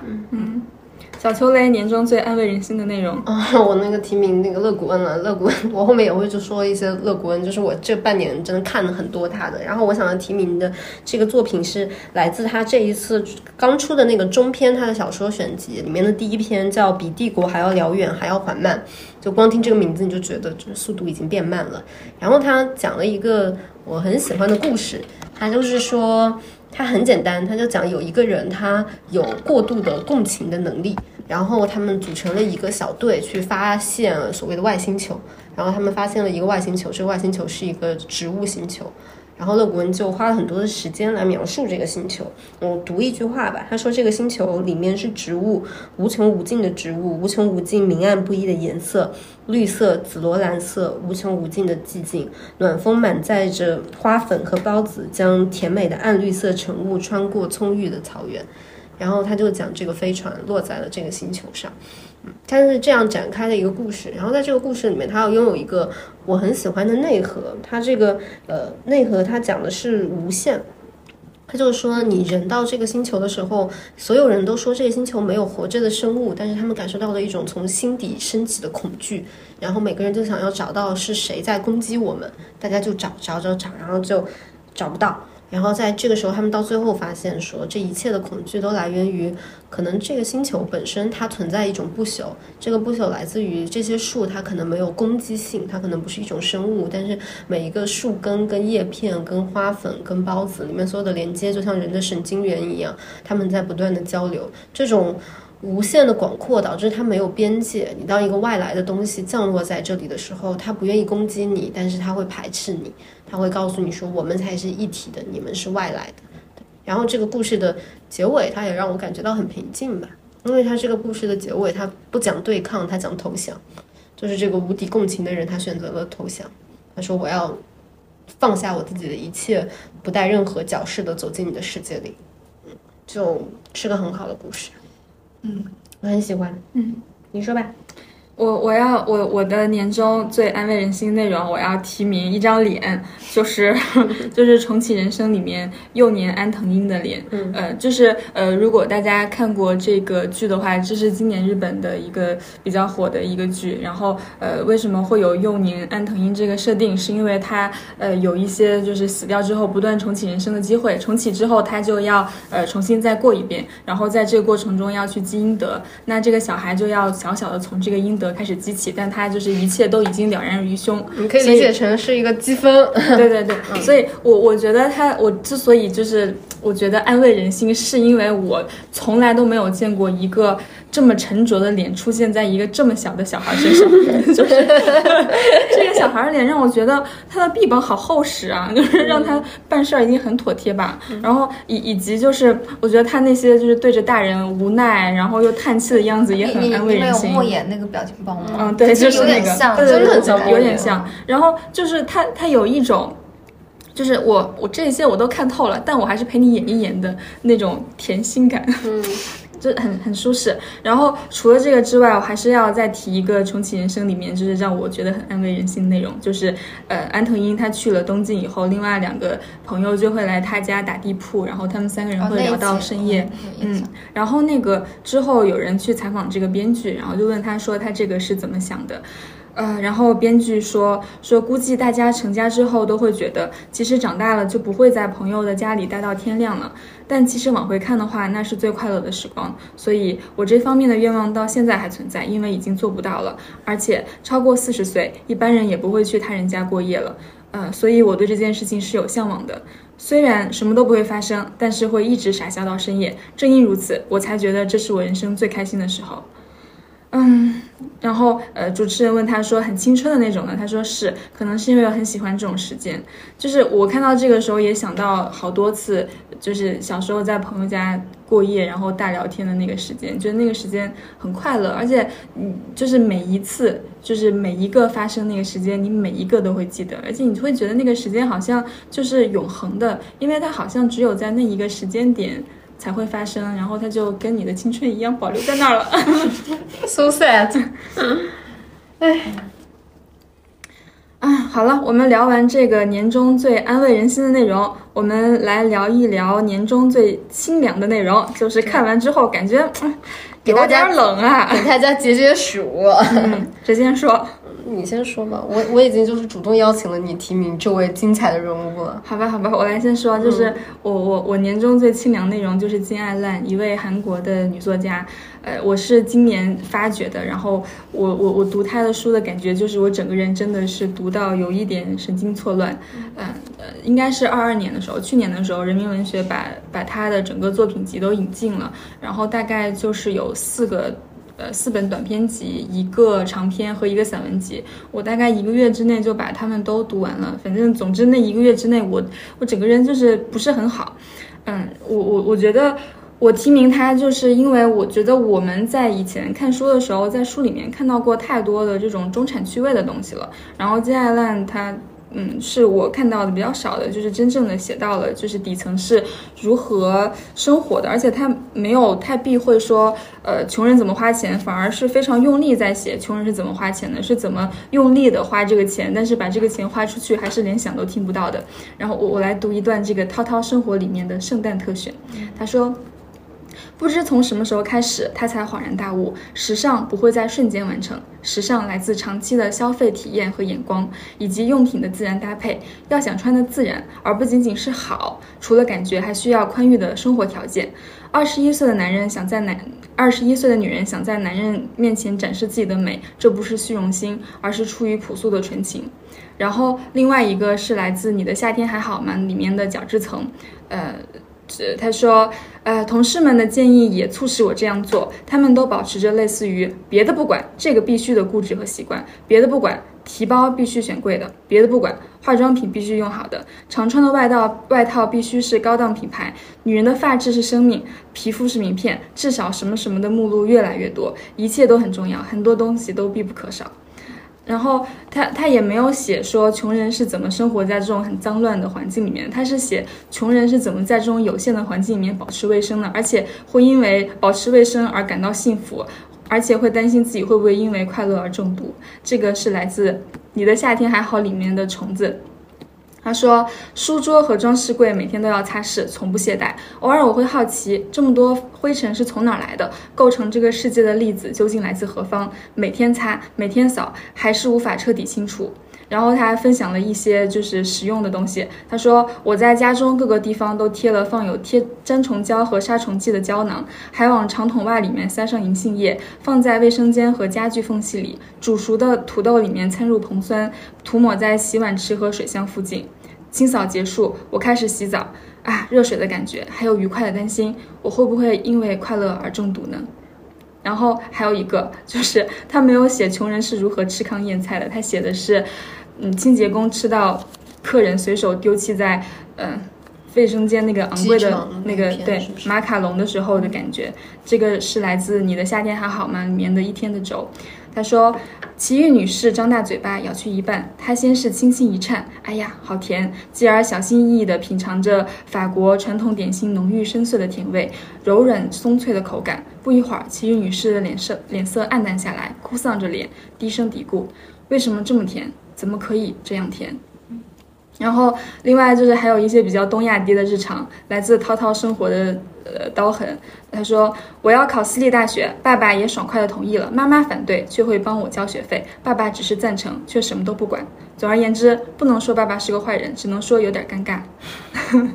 然后还有一堆就是拼命在什么考试院里面补习读书了，然后但是还是找不到工作，只好去做一个比较初级的补习老师，然后被骗进什么传销组织，只能消耗掉所有的社会关系，再把所有身边他认识的之前的社会关系再拉进这种深渊里面。就是就是你你看他的书会觉得。每个人都很很努力、很刻苦，然后很拼尽全力的想要做点什么，但总是讲不好一个故事。他讲不好说，嗯，他自己小时候是怎么把爸爸的苹果电脑拆掉重组的，讲不好他最感兴趣的运动是马术，所以他们在资料审查那一步就会被刷下去。所以就是看到这种内容，就是很凉彻心扉。我觉得很反中产，挺好的。嗯就是特别的，就是北漂，就就是在我早年北漂的时候，嗯嗯嗯就太多经历 经历了很多它里面描述的细节。我觉得我看金安拉也是也是这个感觉，就是你会感觉到你跟它里面的那个人，从某种意义上有一些接近。很接近。其实，尤他虽然写的是底层，但他也写的不是那种那种底层是。他他，我觉得就是我们中国的文学里面写的很多是乡土底层的，嗯嗯嗯，他写的是城市底层，然后是城市底层城市的穷人，就你刚流动到大城市的时候，几乎我觉得每个人你刚进入到一个陌生环境里，你都有那个阶段。嗯嗯你发现你的钱租不起一个很好的房子，你发现你要跟别人共用空间，你发现生活环境很脏，有东西。记得他写过一个细节，就是他发现沐浴露可以买更好的沐浴露的时候，他很开心。我觉得我好像完全有过那样的瞬间，因为沐浴露再贵也贵不到哪里去。然后突然有一天，你发现你可以买那个什么什么资生堂的品牌了，哦，可以资生堂可以赞助我们。你看我也学习。你也会理对，就是就是对，就非常很多这种细节，还有去便利店的那种安心感，因为你会觉得里面物质很丰裕，让你很安心。我觉得如果从小在大城市长大的人，就不会有这种感觉。我觉得他有那种奇怪的，就是消费给人带来幸福的小小确幸，但对，就是就是，那种很小的那个幸福。我我我是非常难忘记《涛涛生活》的那个第一篇，他就是讲那个人有一个钢琴，然后他们家后来搬到地下室，还是要把这个钢琴带上，然后地下室淹水了，保护这个钢琴，然后这个钢琴最后被冲到那个门口去用来堵那个水。我觉得我真的很难忘记那个画面。而且他写物质并没有那种让人觉得贪婪的感觉，他是那种贫苦，就是很狭侧，就怎么说呢，很就空间很窄，然后生活也没有过多可以展望的可能性，唯一的慰藉，他是那种、会让你觉得有小红书感啊！不，我也不能这样也没有人家小红书。嗯，但我但我觉得，我觉得很多人 心里都有那个瞬间嘛，就是有笑什么了？你的求生欲真的很强哎。我怕影响你们赚钱。好啦好啦，嗯，讲到这里吧，凉透了的情爱辣，嗯，嗯，你讲讲快乐的，嗯，我讲那个《夏日走过山间》那本书啦，就是小秋推荐我的一本散文自然散文书嘛。嗯，然后我以前也看过不少，就是之类的，但是这本我最喜欢。首先呢，它没有一堆很干枯的那种地理词汇啊，或者那种植动植物的知识啊，他写的很轻盈，然后很生动啊，很幽默，就是看的会很快的，就真的凉爽。那种凉爽不是心里拔凉的那种，就是好像真的在清风拂过啊，对，真的在山里面走路，而且那个路还挺好走的，也没有什么很多虫子。对，然后我我很喜欢的一个段落就是讲那个，它里面有段写那个蚱蜢，就是其实是很喜欢在什么高山上短途旅行。我觉得这蚱蜢，我平时看都不看，然后突然在我面前开始跳跃起来了。他描述他就是说，这个蚱蜢就是很快乐的一种动物啦，然后还会发出那种悦耳的咯咯声，就是就是就是会唱歌。然后我就从来没想过蚱蜢会说话，不要说快乐的唱歌，然后觉得好有意思啊。然后我就觉得我重新认识了蚱蜢，嗯，然后因为你确实会经常遇到它嘛，是的但你非常无视它嘛。然后，呃，这本书还有个优点，就是它会画那种简笔画嘛，嗯插画，很可爱。然后小小的一一幅，然后他就在那段话旁边配了一幅那个蚱蜢的空中飞行轨迹，嗯，就是它是怎么怎么怎么先跳一段又再跳一段的，而且好可爱，就是当时看了就笑的那种啊。我觉得好多那种自然学家或者是动物学者，他都有这个特征，他们有一双跟我们不一样的眼睛，就是他们看事情是不一样的。我也只有跟很喜欢植物的人一起出门的时候，我才会发现，其实你撩起一个树丛，下面就会有蓝色的果子；你摘一个叶子，那个边就会有小鸟。他们的眼睛跟我们的眼睛不一样。嗯，然后我觉得《夏日走过山间》这本书还有个优点，就是它的封面很好看，放在家里特凉快。对，很推荐大家夏天看一看，会开心。嗯，那个那个，我再说一个霸凉的吧，就是，就我我放在这里，还是因为觉得我们应该提一下，因为我觉得这确实是一部很好看的电影，就是下一个素汐，然后可能很多人都看了，然后因为那个裴斗娜在里面演了一个重要的角色，嗯，这部电影它对我来说，它解释一些事情。就是一些我已经知道了的事情，但是它用一个事件把我已经知道那些事情串起来。他讲的是一个韩国的毕业的女大学生吧，然后还、嗯呃还没毕业高中生，然后他不得不进入了一份他非常不喜欢的工作，就是做客服。然后他发现这个里面他处处碰壁，很多事情不开心，然后一件又一件的不好的事情落在他的身上。然后他发现了这个里面存在的一个所谓我们总说的结构性的问题。他在这个里面茫然四顾，呃，做客服的工作不开心，自己的组长来帮他，但组长也自杀了。然后他要努力的工作，但他发现这种努力没有意义，非常的努力，但还是拿不到升职加薪的机会。然后到最后，这个人他也走上了一个这个呃，就是自杀的一个道路吧。然后后影片的后半段就完全是这个警察去追溯这个人为什么会选择死这条路。然后他在追溯的时候，他发现有太多的人应该为这个事情负责，但又没有任何一个具体的部门或者是具体的人可以去追责。然后最后他陷入陷入了一种这样深深的绝望里面。嗯，我觉得他当然是一个很。所谓的看完之后心里会很难受的一个东西，但是我觉得它也很像是一个东亚社会的图景。很多事情好像就是这样，你不知道该怪谁，然后你知道这个事情有问题，但是嗯，最后就这样了。这不只是罢了了，就是那种雪地里的那种冷啊。对，最后就是这样。而且我我我对它里面那个就是天气的那个拍摄，我真的感觉好冷，就是它里面飘那个雪呀，不是普通那个落雪，是那种。呃，就是那种雪丝儿，然后和风夹在一起，往过来就是又吹又飘那种那种雪，那种雪给人湿哒哒的，对，那那种雪给人的感觉就是，就是很苍凉的感觉，又苍凉，然后又又又冷酷的的那种那种环境的感觉。电影是真的很冷酷，看了看一遍就很难受。嗯而且其实，嗯，就总体来说，客服人员的呃整体的就是抑郁率和自杀率是所有职业里面最高的一种。毕竟我们也当过客服，对，知道知道这个苦。我们之前轮岗的时候去做过客服，就是真的是把自己的肉身当做一个机器机器在用，然后你也知道他的那个报酬是非常的少的，然后你你可能你就知道你你后面的这几十年都要坐在这个电脑前，然后面对这些你不知道从哪儿来的人给你提一些你不知道你为什么要解决的需求，但是你还是要解决这个需求。哎，你们看过《九号密室》有一集好像也是讲客服的吗？我没看过客服那集，九号密室吧，应该不是黑镜，反正就是也很阴暗。然后那个就是发生在一个客服室里面，然后有一个很惨，就反正好像是杀人之类的结局，就也是写那个压抑的。嗯嗯嗯，可以下一个。OK，下一个我们已经聊了这个呃，我们最现在佳最佳内容，对，我们现在聊了最惊喜的新内容，然后聊过了最爱看的旧内容，聊了最相见恨晚的内容，呃，年终读过最过誉的内容和最喜欢的短内容，以及最瞳孔地震内容、最安慰人心的内容，然后最清凉内容。最终我们来到了我们总决选，总决选今年年终的最佳内容。来，啊、我我我说一个，其实就是诺贝尔文学奖得主安妮埃尔诺的作品啊。我记得我是元旦看的，就是很早，就今年年初了。然后这这不叫一个女人的故事嘛？哎，又是写她母亲的。我今年对母女这个关系很执迷啊。然后我我觉得我觉得她有点被低估了，所以我要重点的讲一讲她。然后书的第一句就是我母亲死了，嗯。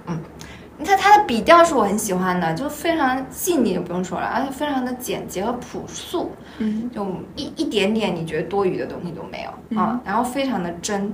嗯，他写亲人的离世写的特别好，就是在这个我我也看过一些，比如说《奇想之年》之类的这样的哦，我、我觉得还是有点。美国人有的时候有点嗯，过啊，对，然后他他是这么写他母亲去世之后给他的感受，他说母亲的去世使我用另一种眼光来看周围的世界，就是那些让我平时习以为常的活动让我不太理解，即使他们就就连他们选择在哪一家肉店买肉这样很平常的事儿，也让我感到心烦。我就就是那种亲人离世之后，你你的日常就碎掉了，就是他可能他可能什么都会觉得有点不对劲啊、然后比如说春天来了，你就觉得哎母亲看不到春天了。嗯。嗯，我有过亲人离世嘛，然后我当时当时刚好就是春天三月份，我当时真的每看一次美丽的夕阳，就就脑子里就是他看不到了。啊，嗯。就我没有特别去想这件事情，但是他都会跳出来，对。你也不会说就马上爆哭什么的，但它就是已经渗透到你的你的就是一一天二十四小时里面。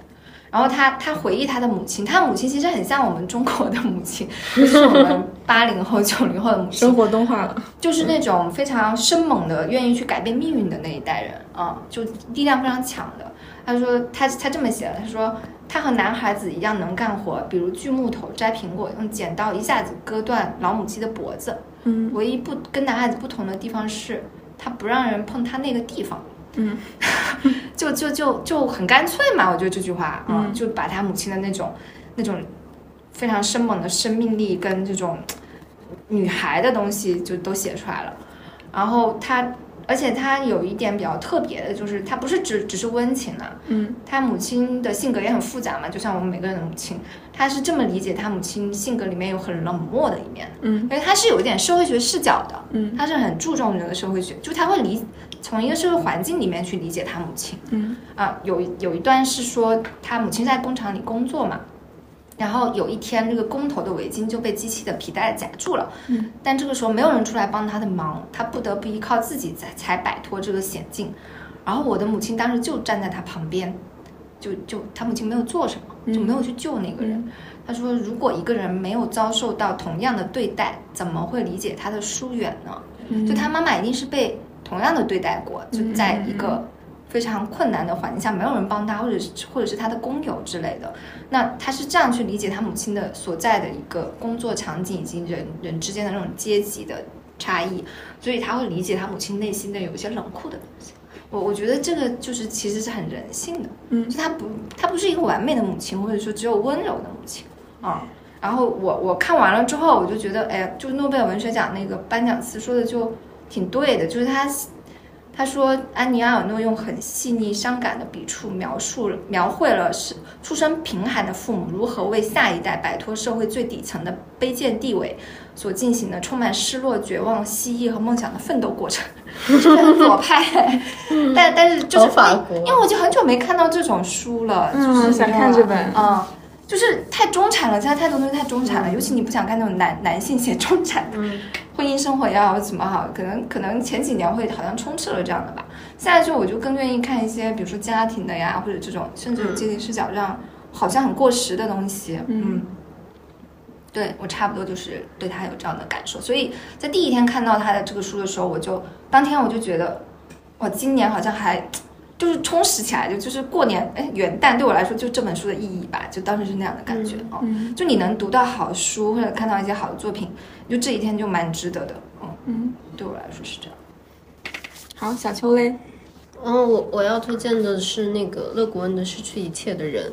对，然后我是我也是今年吧，因为我一个朋友给我推荐了勒古恩，然后我开始狂看，因为他跟我讲，我我一直都挺喜欢看科幻的，可能是从去年开始很多看科幻，他跟我讲说，你看科幻的话，你一定要看一下女的科幻作家写科幻是什么样的，因为在科幻作家的领域，你几乎是呃没有女性的，几乎都是男性。他说勒古恩是你一定要看的，然后我就去看勒古恩嘛，然后我看的就《失去一切的人》，非常非常喜欢这本。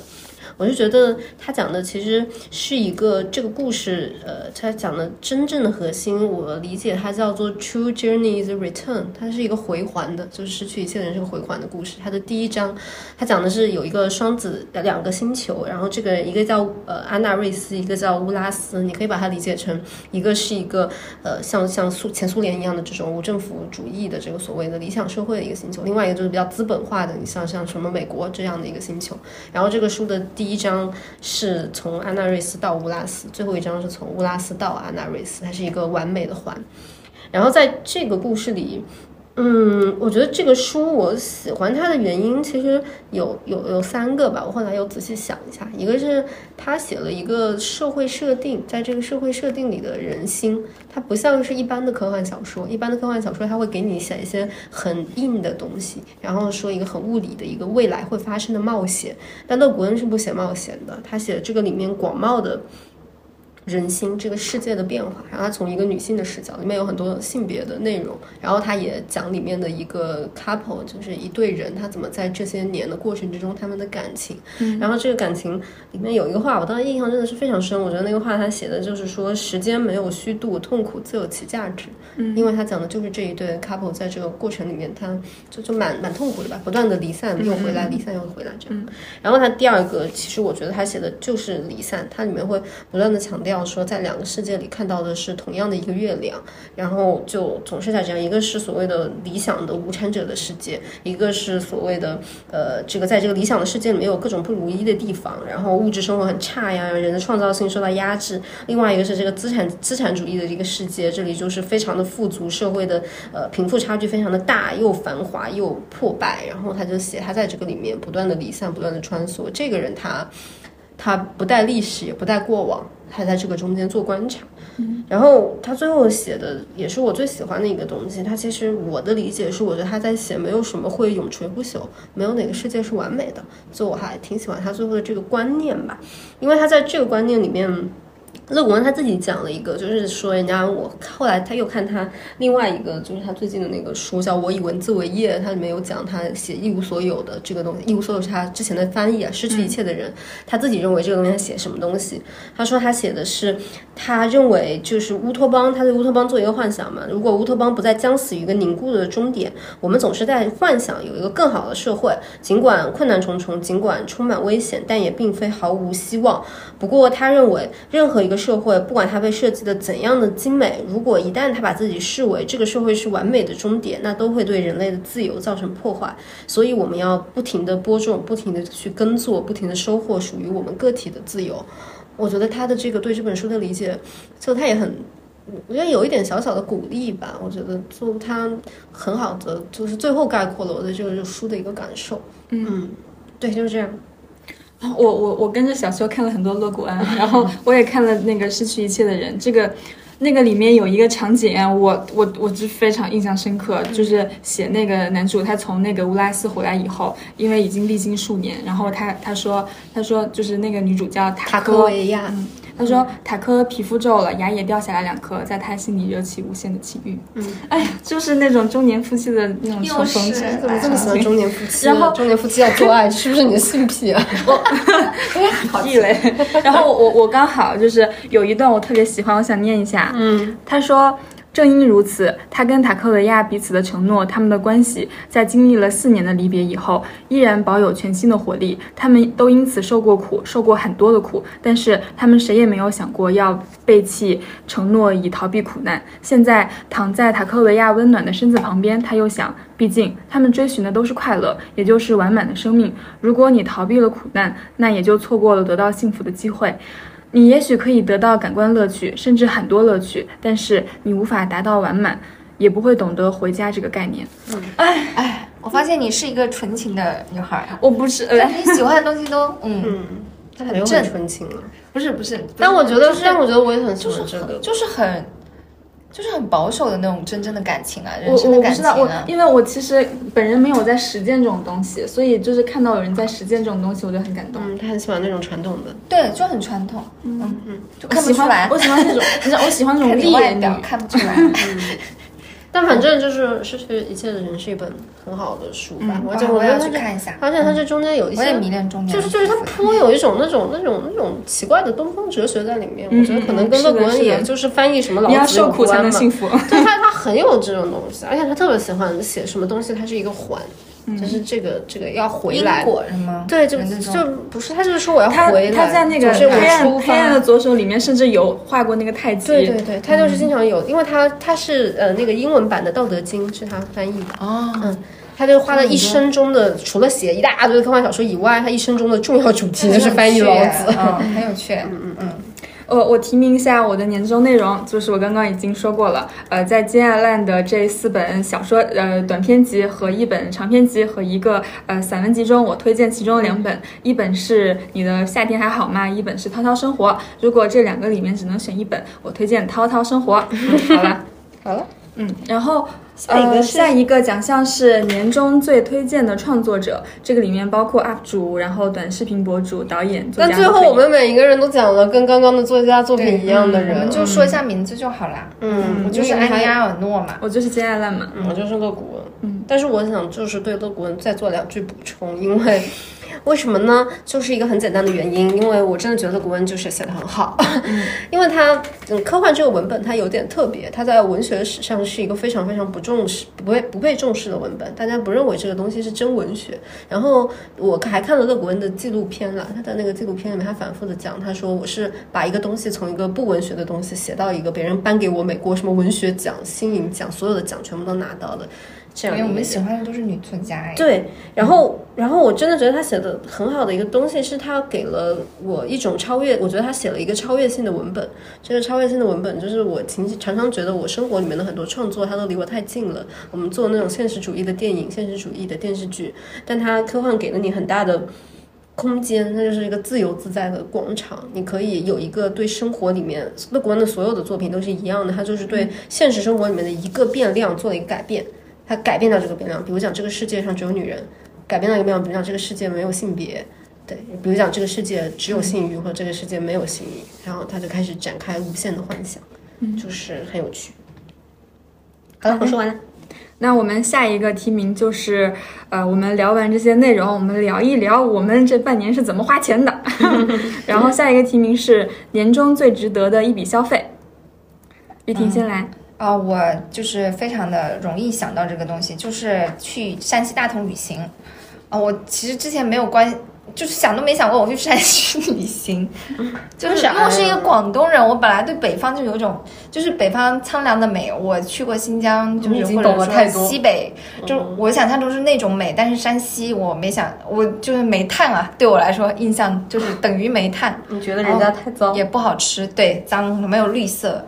然后，但 你要向我们山西的听众道歉。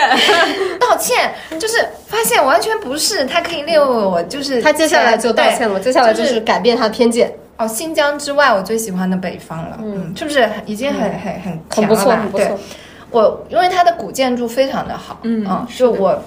我我是去那个定县木塔嘛，我呃我自己本身是很喜欢古建的，然后我记得那个下午跟我的朋友就从从那个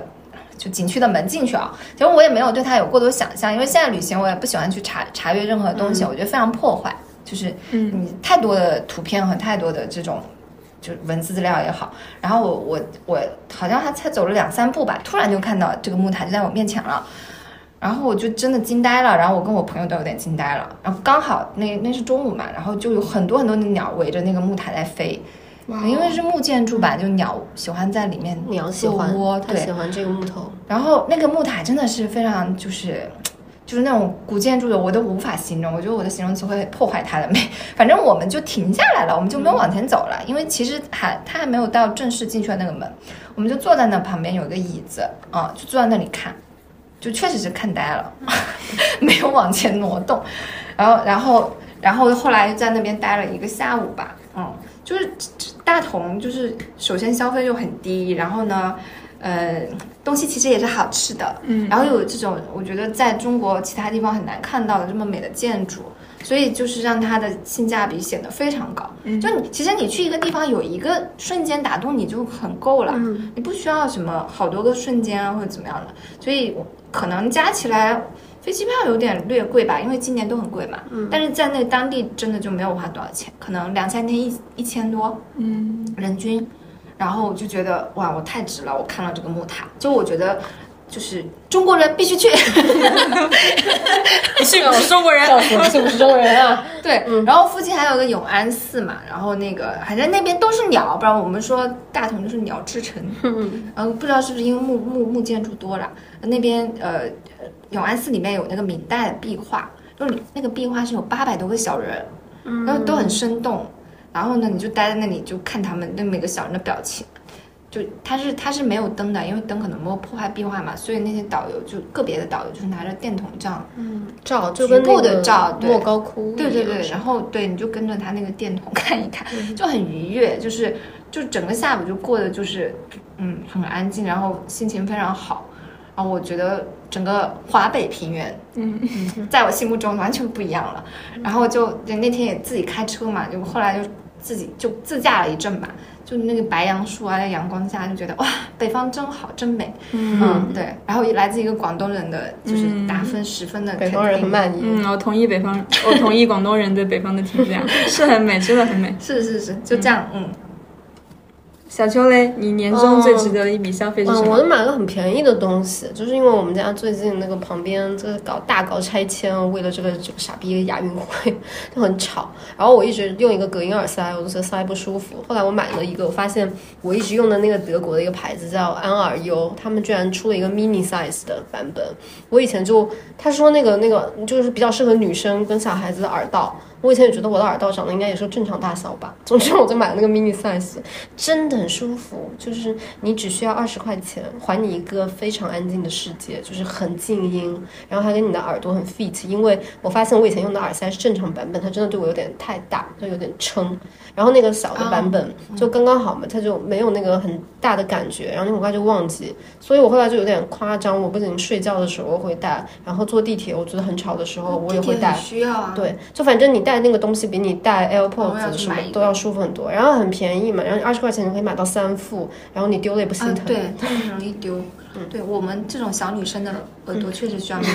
比比你比你戴那个什么 AirPods 要舒服多了，而且它也不太会闷，就是也不太会出汗什么，反正很好用，很便宜，很好用。嗯我我年终最值得的消费提名 Switch，嗯，就是我我我我在玩 Switch 之前，我觉得我不是一个会玩游戏的人。就是我，我其实还挺讨厌玩游戏的，因为我很讨厌一些我做不好的东西。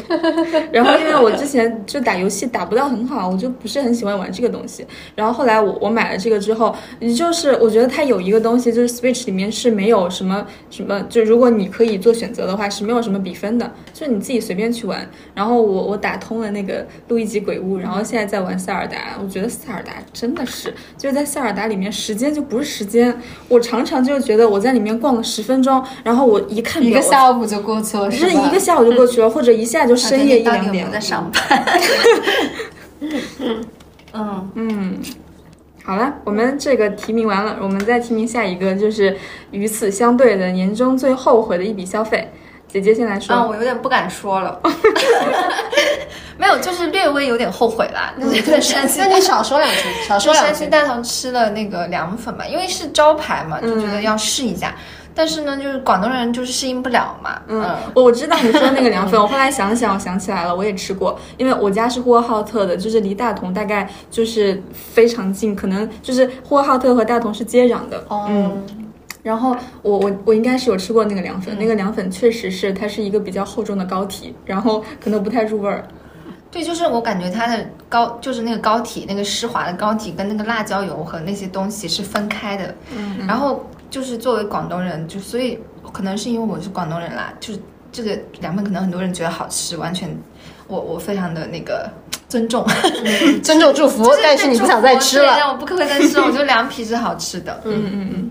好啦，到你啦。嗯，我我的话，我年终最最，我真的 太后悔了，我真的太后悔了。最后悔的一笔消费就是。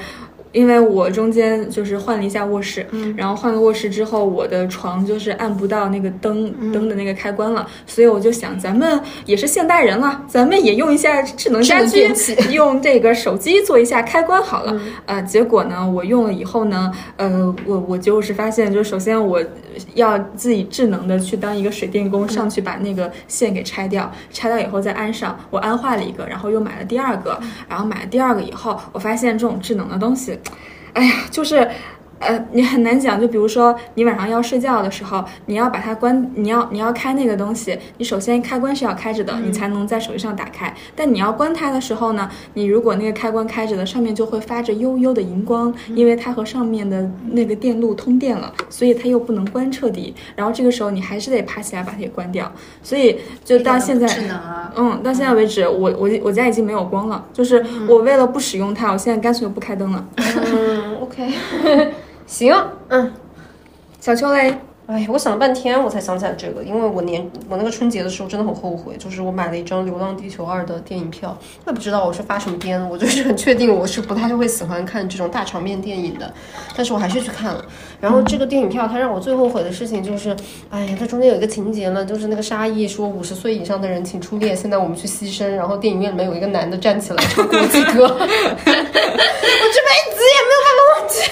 那那这有点像，就是《满江红》他们起来背 朝天阙。哦，他妈这这比长征线难受多。嗯，我也不知道，我觉得可能有些人可能也觉得这电影，像我爸就觉得这电影票很值的，因为就花了五十块钱看这么一场戏，别的地方也看不着。反正我是挺受不了。嗯，好了，我们下一个年终一项 guilty pleasure 回顾。嗯，就是一个比较恶趣味的娱乐吧。嗯嗯嗯，小秋先说。OK，那我就是我，我一直都有这个趣味娱乐，但我今年额外吧，就花了很多时间看二十八的同人文。这个我也要解释嘛，什么叫二十八同人文？你们两个说的我都不知道是啥意思。嗯，做做对吧？懂的都懂吧？滴滴滴滴吧。嗯，我我的恶趣味就是我最近发现两个两个博主，一个叫秀才，一个叫倾笑倾城一笑。然后你你们知道吗？我不知道。你不知道啊？嗯。哦，秀才就是秀才，就是秀才和倾城一笑都是两个，就是他们拍摄背景都是在农村的两个人。然后秀才就是命中了现在全中国百分之九十的中年女性的审美，然后倾城一笑又命中了全中国百分之九十五以上的就是中年男性的审美。那秀才长得是什么样呢？秀才长得就是一副，靳东，嗯，不是靳东，比靳东要瘦弱一点。玉面书生，对，玉面书生，有一点清秀，但是你又知道他，嗯、王凯，呃，就是要要丑一些吧，说实话，懂了低配低配低配版。嗯嗯然后倾城一笑就是那种笑起来眼睛弯弯，杨钰莹，低配版杨钰莹的那种感觉，王冰冰，呃还是杨钰莹吧。杨钰莹 OK，、嗯然后我我的恶趣味就是点开他们的评论区，然后就是看阿姨和叔叔们在下面就是发骚，阿姨会在在秀才下面留言说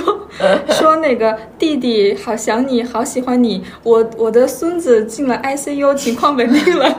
我就来看你，你知道你在姐姐心目中有多重要吗？太搞笑了。然后叔叔们会在倾城一笑下面留言说：“小妖精迷死我了。”然后我就会打开他们的头像，他们真的是中老年人啊。然后平常就发一些就是那种很奇怪的表情，中中老年表情抖音，嗯，然后然后我觉得这个倾城一笑也挺好笑的，就是我看了一个评论，我不确定是真的还是假的，就是倾城一笑在直播的时候，就是有一些学生就是进去看嘛，然后倾城一笑说说那个学生们就不要打赏了，让叔叔们来，叔叔们有钱。嗯，笑死我了。嗯，好了，我们这一项就是 guilty pleasure 就过去了。我们下一项提名就是你年终，呃，你的小众冷门推荐。姐姐先来。嗯，我推荐一个播客吧，然后就是一个音乐播客，嗯叫响声的，很响的响啊，因为它讲的就是讲古典音乐的，嗯，我觉得可能没有那么多人会听啦，但是我因为小宇宙现在 有时候你听多了。反正我中年人就有点累嘛，就是听 太多话对，太多话了。然后很多时候议题也很相近，然后我又没有像小田这样有这么多，就是这么会挖那种小乐趣，我就觉得好好烦啊，有时候。然后这种就特别安静，就是响声，就是而且他很适合像我这样半懂不懂古典音乐的人。因为他的你你也听了小我也听了，它没有那么多阐释啊，他很多时候他可能大概会放四五首吧，然后你听一下，然后听他们讲一讲他们私人的感受，我觉得还挺好的。嗯。然后推荐里面那期一个人的古典入门，对，嗯。然后我我自己是有时候会重复听的，就是一期我可能会听个四五次。我的教堂，我今天早上，嗯，这两天都在听，就是我这两天都在听他是那个贝多芬的，因为我自己也哦挺喜欢贝多芬的。然后后来我还听了他那个，他居然有一期放了恰空，我也很喜欢恰空。对，就是那本入门的那、嗯那期，嗯，然后我觉得就能够重温一些我自己一直都很喜欢的作品，而且我觉得听那个的时候，你觉得很专注吧？反正对我是很专注，因为我一直都觉得，反正古典音乐对我而言，除了可能像像柴可夫斯基或者是他们那种有那种比较大的这个东西除外了，感情比较充沛的德国萨克这种，但大部分我喜欢听的那种，我喜欢那种有建筑感一点的，就是赋格的音乐，像建筑像数学题一样。就听的话，你觉得脑子很清楚吧？我也不知道为什么，觉得脑子很清楚。就我听这个是有时候是不做事情的，嗯但是其他的播客你有时候会做点事情，然后听信息或者听着好玩，这个你有时候会就放在枕头边这样听，对，然后我自己其实我也给就是姐姐推荐的那个，我自己听的是我更喜欢那种音乐的风格吧。我听那个那个迷失音乐还是迷走音乐，也是它是没有任何讲解的，就是你可以它所有的东西都是他自己的一个 mixtape，然后他全部放的是我喜欢的那种就是世界音乐。对对对，嗯就是就是世界音乐，然后 jazz，然后 soul，、然后对，然后 alternative，然后但是它取名很有意思，他会给这一组音乐取一个他自己当时的那个感觉，嗯。然后比如讲什么无尽的葬礼，或者是我想象中的婚礼背景乐，我今天晚上开始听，对，然后你点进去，你发现这些音乐一点也不浪漫，感觉这个婚礼就是要死人的，反正挺有它的趣味的。嗯好了，下一个小秋分享一下你的年终小众冷门推荐。OK，我还是说这个，就是我在上海电影节看了一个纪录片，然后那个晚上是我很快乐的一个晚上，因为在那个电影院我同时看到两部沪语的纪录片，一部是《梅的日与夜》，讲老年人相亲的，还有一部是《七弟》。相对而言，我更喜欢《七弟》一点，因为它两部它都讲了。上海老人养老，老了之后怎么办这个问题，我觉得也是我们大家都很焦虑的一个问题吧。嗯，然后《七弟》里他讲了迁徙，就是讲这些老人他们的儿女很有成就，在国外啊，或者是他的舅舅居然有一个多年以来在日本的好友，八十多岁了，两个老人之间很想要在死前再见最后一面，嗯，他就是拍了两组这样他们的生活记录，嗯，我很喜欢那个片子，一个是他其实还是个学生作品，拍这个的人他是个香港。大学还是中香港中文大学的一个最后的毕业影像的这样的一个作品吧。首先，他拍的他身边很亲近的人的故事，嗯，我觉得这个对我很有启发，因为我发现我对身边的人的故事反而没有那么大的好奇心。然后另外一个，我觉得他帮那些老人讲了很多的话嘛，拍了很多他们生活里面的样子，然后他又拍那种迁徙，比如一个老人他到了加拿大，他要怎么生活。我其实经常就是我身边有人遇到这样的问题，他一直在忧虑这个。我觉得他那个片子拍了这样的一个东西吧，嗯，反正他他挺有意思的。然后他也拍了真正的上海有有一点文化但又没有什么钱的这种工人阶级或者是普通老师的老人，他在怎么有声有色的度过他孤独的晚年。就是他们基本都是没有子女的，然后他们怎么互相搭伴，然后他讲他自己的这个舅公跟他认识的这个老年的这个奶奶的朋友，他们两个生活最大的乐趣就是一起结伴去看哪个养老院更合适我们以后住，像看房一样的看，反正挺有意思。等到有资源大家可以看一看。嗯，接下来小田来分享一下自己年终的小众冷门推荐。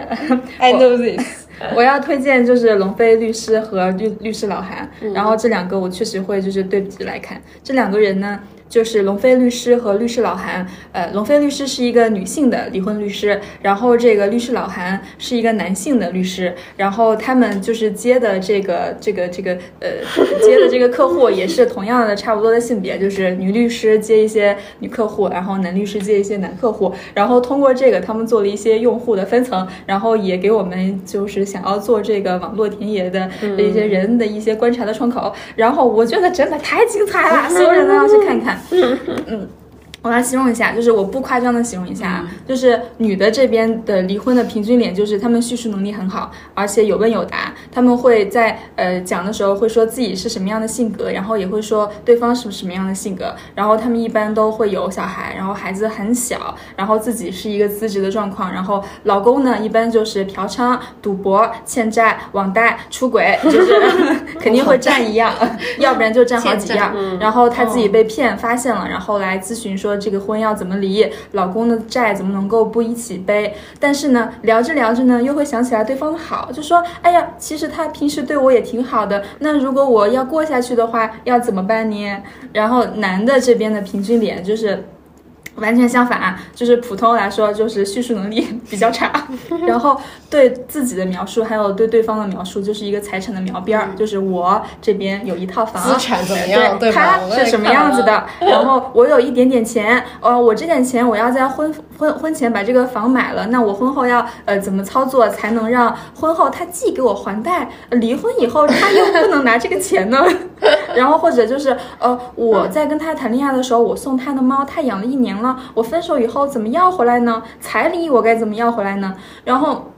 但是你看的时候，你也会觉得这些男的也挺惨的。就是虽然说他们就是这些人现在就是展现这种人格有点差，但是他们也都有一个呃呃呃嫖娼、呃欠债、赌博、出轨的爹，然后自己也在这种嫖娼、欠债、赌博、出轨和网贷的路上。然后还有一个我觉得蛮有意思的，就是龙飞律师，就是那个女律师，就是对她的咨询客户最常有的劝解就是。你不能只只看感情啊，然后这个老韩的劝解就是你能不能有点感情？嗯，笑死了。好了，我的分享完了，我们下一个，嗯，年终记忆深刻的名场面，小秋先来。哎，我写了好几个，但是我就是觉得可能说一个吧。嗯，就是我可能真的就最想说的，还是我看那个《人选之人》里面的那个画面，就是那句精彩的“我们不能就这么算了”。嗯，我当时看的时候还没有发生台湾 Me Too 这个一系列的后续真的事情吧。我看那个电视的时候，我能够感觉得到。我看那个电视剧的前几集，我也没觉得这电视剧有有多好。其实，我觉得它就是一个 Netflix 做的一个就是这种情节比较那什么的电视剧。嗯，但我看到那句话的时候，我真的就整个人就镇住了吧。嗯，我就是没有想到，原来用中文说出来这个词语，它有那么强大的力量。然后那一个场面，我也可以再带大家回忆一下，其实就是谢云轩演的这个角色在 KTV 里面，然后他他喝多了，然后他就打电话给那个被性骚扰的那个女生，然后他就跟她说：“你之前跟我讲说你做什么都没有用，但是我觉得就是我们不能就这样算了，我们要不然把这个人会慢慢死掉。对，要不然人会慢慢死掉。然后他后来就是再去做一些事情吧，嗯，反正我就很难忘记这个场面。嗯嗯姐姐嘞，嗯，我再次来推荐一下大同 就是没有，就是在云冈石窟嘛。我刚刚没提，就留在这提了。那我又看到那个大佛，就是它最大的那个最有名的那个。嗯哦，我是从另外一边走过来的嘛，就最最后其实相当于看到的最后一个大佛。哦，我当时就流眼泪了，就名场面，对，就是被他的微笑深深的拥抱了。我们脆弱的中年人，对，就很容易就是找在宗教感里面找到了慰藉。我对但是确懂我懂实是非常的美，对，因为我以前看到大佛很多都是严肃的，然后我第一次看到就是微笑的，后来还查了一下，说那个时候好像很多都是这样，嗯，就他他们会勾勒那个，他们是有那种那种力量哎，是真的好神，我奇哦就我又在那坐着，然后吃了份凉皮，是得哭凉皮很好吃，是得哭，是得哭。对对对，那边那前面刚好有一棵树，我觉得那棵树应该也很久了吧，看起来。然后你可以坐在树后面，那边有有卖凉皮的，在那吃吃凉皮，吃一口看一眼大佛，吃一口看一眼大佛。你这是当 Netflix 看，嗯 笑把大佛死了当什么？嗯，陪伴。到你了。嗯，我我说一下，就是我本人的，我也是写了好几个，我来说一个吧。就是我对，呃，就是我我我看了一个电影，这个电影也是上映了的，但是火花不是很大。这个电影叫做《脐带》，然后我对其中的一个情景就是反复在我脑海里面重演，就是这个妈妈呀，她她当时是得了阿尔兹海默，然后她被她的小儿子带到草原上去，就是想要让他就是状况平稳一点这样子。然后呃，这个妈妈在那个下午的那个时候，她就带着收音机，然后她被拴着，因为她儿子怕它走丢，它就在那个草原的湖边跳舞。然后我觉得那个颜色实在是太美了，天空是蓝紫色的，然后旁边有那种低矮的灌木是深绿色的，然后河水是黄绿色的，还有草地是。深秋的枯黄色的，然后妈妈她当时穿着一个蒙古袍，是靛蓝色的，感觉就是把所有发冷的暗色都堆过来了。但是视觉中心又是正在起舞的这个妈妈，有点像是一堆很小的火把，然后又在一个巨大的这个暗色的这个底调里面，就是很有生命力。是的，我也对那个很印象很深，很漂亮。嗯，而且嗯，我觉得她演妈妈那个演员长得真的太好了，嗯，太可爱了。太好了。嗯。嗯，我们下一个上半年的生活里最想反复重演的瞬间，姐姐先来。他妈的想了好久。对啊，我觉得他在我们这个下面写说这个问题是不是太年轻了？我很难想。对，我很难想，就是看到的时候就想改标题，改成说最想赶紧遗忘的瞬间。你应该提出来呀。啊，没事，我觉得就是还是快乐一点比较好吧，多记点开心的。嗯。然后后来我想到了，就是五一的时候我回我家嘛，然后我姐姐弟弟就回来了，他们一直在国外，就因为疫情好多年没回来了。然后我跟我姐姐，哦，没有我弟弟这里面，我跟我姐姐还有我姐姐两个小孩儿，然后我们一起回了我们外婆家。我外婆家也是一个被废弃的老房子了，但是我才发现好那个房子很好看，就是它很对称，然后门口已经长满了野草，然后那个木门也很好看。我以前小时候就是当它是一个很大的房子，然后我们就坐在门口，就是拍了个照。前面呢，我们先去山，就附近的山里面摘了那个山里的野，就是李子，真的很好吃，就是那种广东的那种绿色那种李子的。然后，嗯。就没有洗，然后小时候很喜欢那个瀑布，有很很高大、很非常繁华的瀑布，竟然变成了一个小水沟，有可能长得太多草了嘛，可能村民都离开了，没有人照顾，反正一切都不一样了。但是呢，嗯，一家人重新在那坐着，吹着那个五月份的微风，然后小孩子又很开心。我教我侄女玩那个，你们知道那个小花吗？我不知道怎么形容，广东很多的。就是那个我们在福建也看到了，我们在潮州也看到了凤凰花，不是凤凰花，那个非常非常小的，反正 whatever 就是一种，就是你可以串起来，蛋糕花，你可以串手串，然后我就给我侄女串啊，然后她就很开心，我就觉得那天下午非常非常的想要重演，我觉得这种这种可能也是因为难得吧，就是你可能就像你说的，有有些时候是青春的那种，跟朋友一起过夜，就可能就只有一次的这种，嗯，就是你不可能再为了他去设计一个。去重逢，对，就没有了，就一次，然后就觉得，嗯，就保存在记忆里吧。嗯，小秋嘞，嗯，我是我写的是永远坐在电影院参加永不结束的电影节，对，就是我今年最想重演的瞬间。然后我就搞那个特种兵嘛，两天时间我看了。八部电影从早到晚的看，一直坐在不同的电影院里面看着一幕又一幕的这个东西在我面前演过去，熄灯鼓掌，熄灯鼓掌，然后在雨夜里面走，我就觉得好像这个连绵的雨一直在下，从电影里面下到外面，从这些年每年的六月份，我都在这个地方出现在这个节点，我有一种。嗯，很心快的感觉，就是最后走出那个最后一个电影院回来的时候，我在那个火车上，我心里面反复的想一句话，就是啊，原来我还这么喜欢电影啊，好开心。我觉得你会再重演的，嗯，就是我想一直一直一直重演到八十岁，是吧？我看到上海电影节也是很感人，就是有那种七八十岁白发苍苍的老夫妻，他们还一起搀扶着过来看电影，嗯。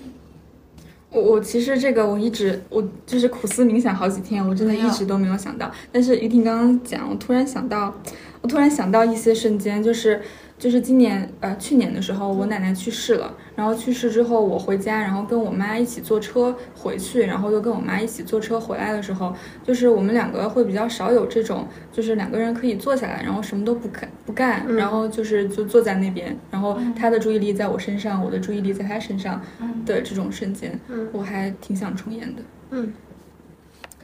好啦，终于到了我们这一次漫长总结的最后一个问题。嗯，上半年的生活里做的正最正确的一个决定。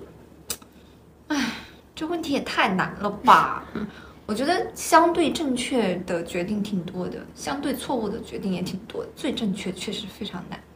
就非要说一个的话，就毫无疑问是正确的。嗯可以吗？可以改可以成这样吗？可以嗯就是参加这期节目啦，你 这人呢，真是我会说话很开。心啊！对啊，在我们这么傲热难忍的夏天，经历了一个愉快的下午。嗯嗯嗯，我写的这个就是我其实很快的写了这个答案，而且我当时写这个问题其实就是为了写这个答案。感人呐。对了，我写的这个就是和小田一起做其他垃圾这个博客，嗯，对，就是是是挺感人的吧，因为我觉得这个事情对我而言是一个意外的事情。嗯对，就是因为我觉得，嗯，就是进行一些这个这个谈吐新生环节，嗯，就是虽然我跟小田做了挺长时间的同事，但我们两个人都属于帮硬，嗯 对吧？我我不替你表达你的感受，我表达我的感受。就是我一直都觉得他这个人有很多的东西跟我有一些相似性的，然后我也知道我讲的一些话他是可以听懂的，然后我知道我们可以有很不错的交流，但我们一直都没有什么机会，真的就是去交流这些事情，总是出现在多人的聚会上，那你就没有办法有什么真的讲话。然后上班的时间那，当然也是在上班，对。然后包括就是说提出这个做这个播客节目，其实也是我讲的一个就是非常随意的一个话吧，那天应该就是就是很随意的讲的这个事，然后我就说那要不然就就是真的做，然后结果第二天就居然就真的做了，然后做的时候也对这东西没什么，真的好随意，而且我们当时选这个名字，我们当时坐在餐吧里面说，要不然做吧，那想个名字。然后我看到那个阿姨拉着一个桶过来，我说要不然就叫其他垃圾。对，就是我们办公室的垃圾桶。